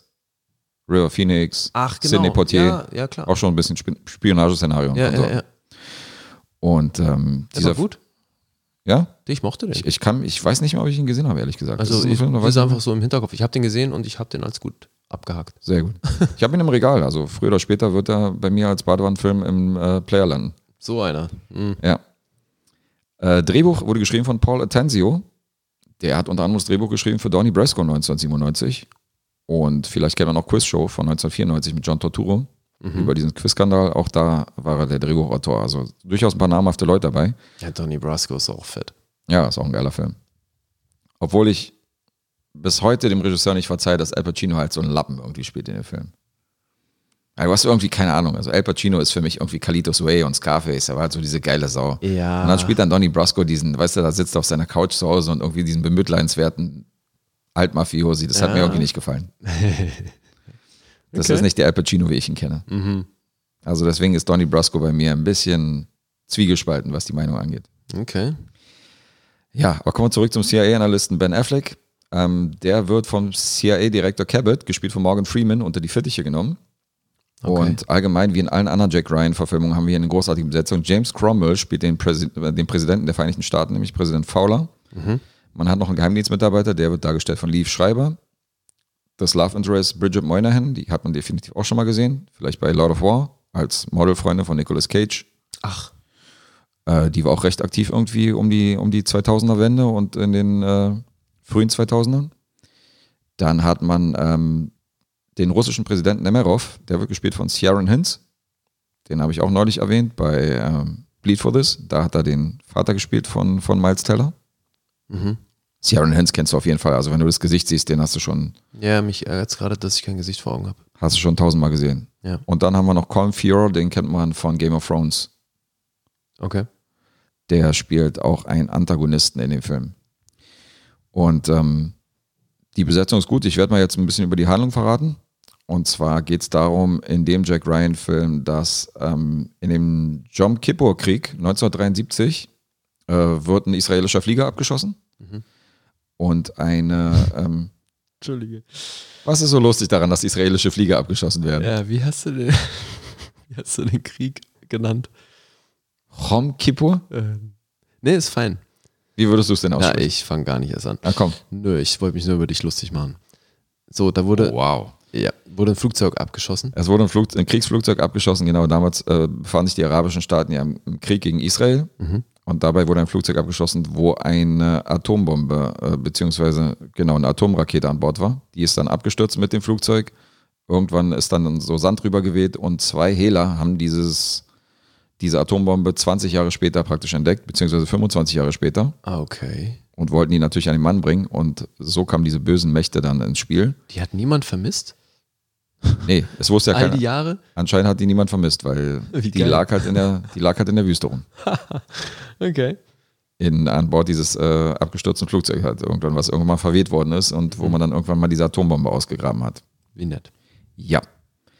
Was ganz interessant ist, die äh, Atombombe wird sich letztendlich unter den Nagel gerissen von einer Gruppe von Neonazis. Und da unterscheidet sich das Buch wiederum vom Film, weil im Film waren es äh, arabische Machenschaften, die da irgendwie eine Rolle gespielt haben. Hier war es eine Gruppe von Neonazis, die die Atombombe irgendwie sich gesichert haben. Und ähm, diese Atombombe einfach mal, und das ist schon eine ziemlich krasse Szene, deswegen auch der Titel der Anschlag, in Baltimore während eines Football Games diese Atombombe hoch, hochgehen lässt. Die geht hoch. Die geht hoch. Okay. Also es gibt ein, Was hat die für eine Reichweite? Also, die hat einiges an Reichweite und einiges an Toten hervorgebracht. Also es gibt, wie gesagt, einen Anschlag auf Baltimore während dieses Games. Das ist schon eine harte Szene. also ich glaube, ob da gerade ein Spiel ist oder nicht, ist ja völlig egal, weil dann ist die ganze Stadt ja weg. Da ist eine Menge weg. Also auch was Stadt und Umkreis angeht, ist, äh, ich habe mir jetzt nicht gemerkt, in wie viel Kilometern Umkreis, aber da ist einiges auf jeden Fall äh, dem Erdboden gleich gemacht, beziehungsweise ähm, da wurde von einigen Menschen die Zukunft ausgelöscht, die da irgendwie auch im Umfeld sich befinden. Heißt, die, die die Bombe zünden, gehen auch mit drauf. Oder schaffen die das irgendwie, das Ding dahin zu. Also ver verraten wir nicht, weil Spoilern. Richtig, das verraten wir nicht, weil Spoiler, aber ähm, man weiß auch nicht, wer die Bombe letztendlich hochgehen lässt, weil es wird ja nicht wirklich gezeigt. Okay. Denn ähm, also man erfährt relativ früh, also man erfährt eigentlich schon am Anfang, dass diese Gruppe von Neonazis sich diese, diese Bombe ähm, unter den Nagel gerissen hat. Das ist aber nicht die Prämisse. Die Prämisse ist, dass es gerade Unruhen gibt in, äh, in Russland mit diesem Präsidenten Nerov, der von Sierra Hinz gespielt wird. Mhm. Und ähm, durch diese Unruhen fällt natürlich der Verdacht sofort auf Russland, diese Atombombe ge gezündet zu haben. Ja. Und der Präsident bereitet halt einen nuklearen Gegenschlag vor. Und Jack Ryan ist derjenige, der halt beweisen muss, dass der russische Präsident damit nichts zu tun hat und äh, versucht hat, diesen dritten Weltkrieg zu verhindern. Das heißt, du hast die amerikanischen Streitmächte, die diesen Gegenschlag planen. Mhm. Du hast die russischen Streitmächte, die irgendwie dementieren, dass die was damit zu tun haben, aber trotzdem natürlich in Kampfbereitschaft gehen, Ja, um die Ersten zu sein, die natürlich irgendwie dann auch gegenschlagen können, beziehungsweise auch vielleicht den Erstschlag zu, zu, durchzuführen. Ja. Und du hast diese Gruppe von Neonazis, die sich fein zurückhalten und sagen, okay, die beiden Weltmächte sollen sich mal schön die Köpfe einhauen. Mhm. Und das ist so die spannende Handlung oder beziehungsweise die Handlung dahinter, wo man sagt, wird es Jack Ryan gelingen, letztendlich diese beiden Parteien, ähm, also den Krieg da zu verhindern, den dritten Weltkrieg, nach diesem atomaren äh, Anschlag. Mhm. Und ja, und darum geht's halt. Und dass Ben Affleck als Grünschnabel praktisch als jüngster Jack Ryan aller Zeiten mit diesen 29 Jahren das Ganze irgendwie hinkriegt. Okay. Wie lange geht der Film? Der Film von der Laufzeit geht 124 Minuten. Okay. Ist von 2002 und es war der erste US-Film, der im Kreml drehen durfte. Ach. Red Heat damals war ja der erste Ja. Film, der auf dem Roten Platz drehen Ich durfte oder allgemein in ja, Moskau irgendwie. davor, ne? Ja. Genau, der allgemein in Moskau irgendwie die Dreharbeiten für einen amerikanischen Film gekriegt hat. Die haben im Kreml gedreht. Dieser Ach, Film ist der erste Film, der tatsächlich die, die Rechte gekriegt hat, im Kreml direkt zu drehen. ist natürlich auch ganz interessant. Ja. Und der war auch nicht unerfolgreich, weil das Budget von 68 Millionen, ähm, dem stehen weltweite Einnahmen von 194 Millionen gegenüber. Wow. Also hat auch ein bisschen was eingebracht. Gab aber keine Fortsetzung mit Ben Affleck, obwohl er sich in Interviews geäußert hat, dass er den auch gerne weiterhin spielen würde, aber blieb tatsächlich bei diesem einmaligen Auftritt als Jack Ryan, weil der Teil, der danach kam, war dann schon der mit Chris Pine irgendwie. Aber also ich habe das nie so als Franchise wahrgenommen. Das ist ja jetzt nicht wie, wie ein Bond oder so. Doch, eigentlich schon. Ja? Eigentlich ist es wie ein Bond, ja. Du hast diese Buchserie von rund 20 Büchern über Jack Ryan. Da hast du natürlich, da geht es halt nur um Jack Ryan, aber du hast hier in dem Fall hast du Bondmäßig verschiedene Schauspieler, die diesen Charakter praktisch Ach, und die dargestellt haben. verfilmen auch wirklich immer nur einzelne Bücher davon. Ich weiß nicht, wie es in der Serie ist. Ob es da auch so nee, ist. aber jetzt mit den Filmen. Bei den Filmen war es tatsächlich so, dass immer ein, eins der Bücher verfilmt worden ist, richtig. Ach, okay, siehst du, den Teil habe ich überhaupt nicht mitbekommen. Und hier hat man auch zum Beispiel auch, ähm, als es klar war, dass Ben Affleck diesen Jack Ryan spielt, hat man auch ein, zwei andere Bücher in Erwägung gezogen, dass die Mhm. verfilmt werden. Okay. Und hat sich dann letztendlich für The Sum of All Fears entschieden. Also es waren noch andere Bücher im Gespräch, die man da hätte eventuell nehmen können. Ach, okay. Ja. Verstehe. Und wer, wer produziert diese Reihe? Also wenn das wie so ein Bond-Franchise ist, wer, von, bei welchem Verleih ist das? Oder Bei welchem macht kann ich die? nicht sagen, aber Tom Clancy schreibt die Bücher. Okay, ja, aber der wird ja nichts mit den Filmemachern wirklich zu tun haben. Nee, aber ich kann jetzt nicht sagen, bei welchem Verlag die Bücher erscheinen. Also das ist ja schon eine Frage. Nein, mir ging es nicht um den Verlag von den Büchern, mir ging es darum, welcher Verleih die Filme macht. Welcher Verleih die Filme macht. Das Ja. kann ich dir auch nicht sagen. Okay. Das habe ich jetzt, habe ich mir nicht gemerkt. Na gut. Das weiß ich nicht. Ja, und das Sum of All Fears kriegt bei IMDb 6,4 und Oh. hat gar nicht so gut abgeschnitten, nämlich der Metascore liegt bei 45. Uff. Also eher im durchschnittlichen Bereich. Rotten Tomatoes sagt 59. Aha. Hier habe ich mir auch in Klammern den Durchschnitt durchgeschrieben. Der steht nämlich bei 5,94. Ja. Und die Audience ist bei 49. Da gibt es 3,21. Also für Oh. diejenigen, die es nicht mitgekriegt haben, der Audience Score ist immer 1 bis 5 Punkte. 1 für schlecht, 5 für gut. Und ähm, die, äh, die Kritikerbewertung geht halt von 1 bis 10, so wie unsere Punktevergabe. Die liegt bei 5,94. Ja. Respektive vergeben die ja manchmal auch schon von 0 bis 100, was dann aber halt äh, 8,3 oder was auch immer entspricht dann. Richtig. Ja. Richtig. Okay, das ich- klingt ja nicht so geil. Nee, klingt nicht so geil. Bin ich aber ähnlich wie du bei C äh, anderer Meinung, weil ich finde, für Fans des Genres ist ein absolut sehenswerter Film und äh, er ist spannend, er ist gut inszeniert, er ist gut besetzt und äh, dieses kalte Kriegsszenario kommt vielleicht ein bisschen zu, zu spät, weil ähm, ist eher so ein, so ein 80er, 90er Thema, so wo man denkt, okay, ist ungewöhnlich, dass dieser Film, der hat doch so ein bisschen so diesen Touch von diesen ganzen 90er-Jahre-Filmen, die damals rausgekommen sind, wo es ja auch so eine Menge dieser John ja. Grisham-Verfilmungen gab, weißt du, die so die, Ja. die so ein bisschen den Geist atmen. Also der ist ja von 2002, ist eher so ein Nachklapp von diesen ganzen Filmen gewesen. Okay. Aber von mir kriegt er sieben Punkte. Oh, ordentlich. Action, Drama, Thriller, Krieg. Sieben Punkte für The Sum of All Fears, der Anschlag. Der vierte Jack Ryan-Film von mir. Nice. Und vielleicht schaffe ich es ja irgendwann mal die Serie zu sehen. Da habe ich nämlich tatsächlich noch keine Episode geguckt. Bin aber Wie Mark viel gibt's denn davon schon? Die sind, glaube ich, jetzt in der zweiten Staffel. Ja? Ja. Okay. Aber ich mag ja John Krasinski, deswegen ist es eine interessante Besetzung in meinen Augen gewesen, als ich gehört habe, dass er den spielt. Das sah für mich immer nach so einem Action-Ding aus. Ja, Also, Also, gerade vor allem die Serie, wie sie die trailermäßig Ja, aufgezogen definitiv. haben und so, das sieht sehr actionlastig aus. aber Jack Ryan ist halt so ein, wie gesagt, er ist halt ein Analyst. Er ist halt ein Typ, der durchaus mit einer Waffe umgehen kann. Der hat ein Waffentraining. Aber er ist jetzt nicht der klassische Action-Darsteller, wo du jetzt, er ist halt so ein, er ist halt so ein Brosnan-Bond. Weißt du? Der zwar Ja, durchaus okay. durchschlagen kann, aber der auch mehr mit Köpfchen agiert und eher, eher hinter den Kulissen und eher so als Berater für den Präsidenten oder für irgendwelche CIA-Leute agiert und versucht da irgendwelche Konflikte irgendwie aus dem Weg zu gehen. Eben, das habe ich jetzt verstanden aufgrund dessen, was du hier erzählt hast. Deswegen wundert es mich, dass ich die Serie als so eine actionlastige Serie abgebucht habe irgendwie bei mir. Na, hängt sicher davon ab, welchen Teil oder welchen Film du gesehen hast. Harrison Ford war ja eher so ein Haut drauf, Jack Ryan. Nee, jetzt, äh, ich spreche von dem Trailer für die Serie. Okay. Da haben wir doch noch, war das nicht vor Terminator oder so im Kino, kam ein Trailer für die Serie? Ja? Ich glaube schon. Mag sein, ja. Und da, das war so ein bisschen äh, Fast and Furious im, im arabischen Haus. Raum. Okay. Nee, da fragst du mich zu viel. Also, wie gesagt, weil ich will jetzt nichts über die Serie sagen, weil die habe ich, da habe ich keine Episode, keine Minute gesehen von, außer den Trailer. Also, mag sein, dass so ein bisschen actionreich rüberkommt. Vielleicht ist die auch actionreicher als die Filme.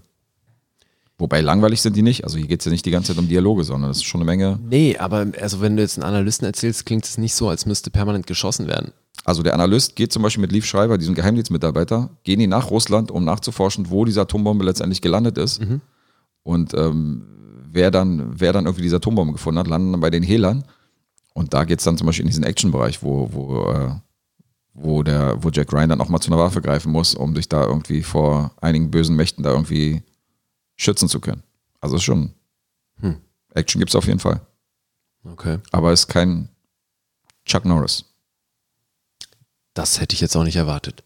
Das ist gut, dass du das nicht hättest erwartet. Chuck Norris, Alter. You know, everyone says it's not supposed to make sense. Like, that's the whole point, dude. Das That's our point, dude. Muss ja nicht. Ich finde sieben Punkte sind ordentlich. Sieben Punkte sind doch ordentlich. Könnt ihr gucken. Ja.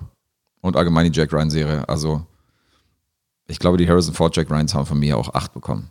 Oder eine 7,5 zumindest. Also, wahrscheinlich noch eine Nummer, Nummer besser, weil die Harrison Ford Jack Ryans, die sind schon sehr legendär. Die Stunde der Patrioten, das Kartell, sind schon geile Filme. Okay. Ja. Dann haben wir ja, na, du hast den Schnitt so ein bisschen nach unten gezogen, ne? aber ähm, bei Hat's- mir war es heute ganz punktereich. Schnitt nach unten gezogen, jetzt geht's ja los. Naja, klar, mit deinen vier Punkten hier für Chambers. Ja, na, das suche ich mir nicht aus, Junge. Der lautes Voice, acht Punkte. Kann jetzt auch nicht schaden. Nee, ich sag ja, wir haben jetzt insgesamt einen ganz guten Schnitt. Ja, haben wir auch. Eben. Aber ich finde es ja auch immer jeden Tag eine gute Tat, auch mal den Leuten Sachen zu empfehlen, die sie sich vielleicht nicht angucken sollten. Ist genauso wichtig. Das ist dann die gute Tat. Wenn du eine Frau suchst nach deinem Geschmack, dann ist, sind zwei, es gibt zwei Herangehensweisen. Entweder du weißt, wie sie sein muss, oder die zweite Herangehensweise, du weißt, wie sie nicht sein muss. Also du weißt, was sie auf keinen Fall für, für äh, Eigenschaften haben sollte. Und ich meine, beides führt zum gleichen Ziel. Du suchst also deine Filme aus, wie du deine Frauen aussuchst. Äh, ja, genau. Nach Öffnungszeiten und Laufdaten. Meine Filme müssen Kurven haben. J-Lo. Die dürfen nicht zu viele Kurven haben bei dir, da sind wir schon wieder. Das stimmt, die dürfen nicht zu viele Kurven haben. Die sollten klein und fest sein. Du magst es geradlinig. Geradlinig. How about no, you crazy Dutch bastard? Klingt jetzt so, als wenn ich auf äh, Bretter stehe. Sag ich doch. Nein, nein, nein, Zehnjährige nein. Jungs. Nee, keine zehnjährigen Jungs. Das möchte ich mir hier nicht unterstellen lassen, ja. Sehr schön. Gut, aber damit sind wir durch für heute. Habe ich das richtig verstanden? Ja, Mann. Schnell. Schnell Oder? Tschüss sagen, bevor wir die Zwei-Stunden-Grenze überschreiten. Genau, ja? so. Weiß schon, Minutenpreise und so. Ja, Minutenpreise. Freunde, ey, eine Stunde 59, das ist der absolute Shorty hier, ja. Das ist ein Podcast hier, der geht gerade mal bis zur Bushaltestelle. Negativrekord. Negativrekord von Auch Falsch. schön.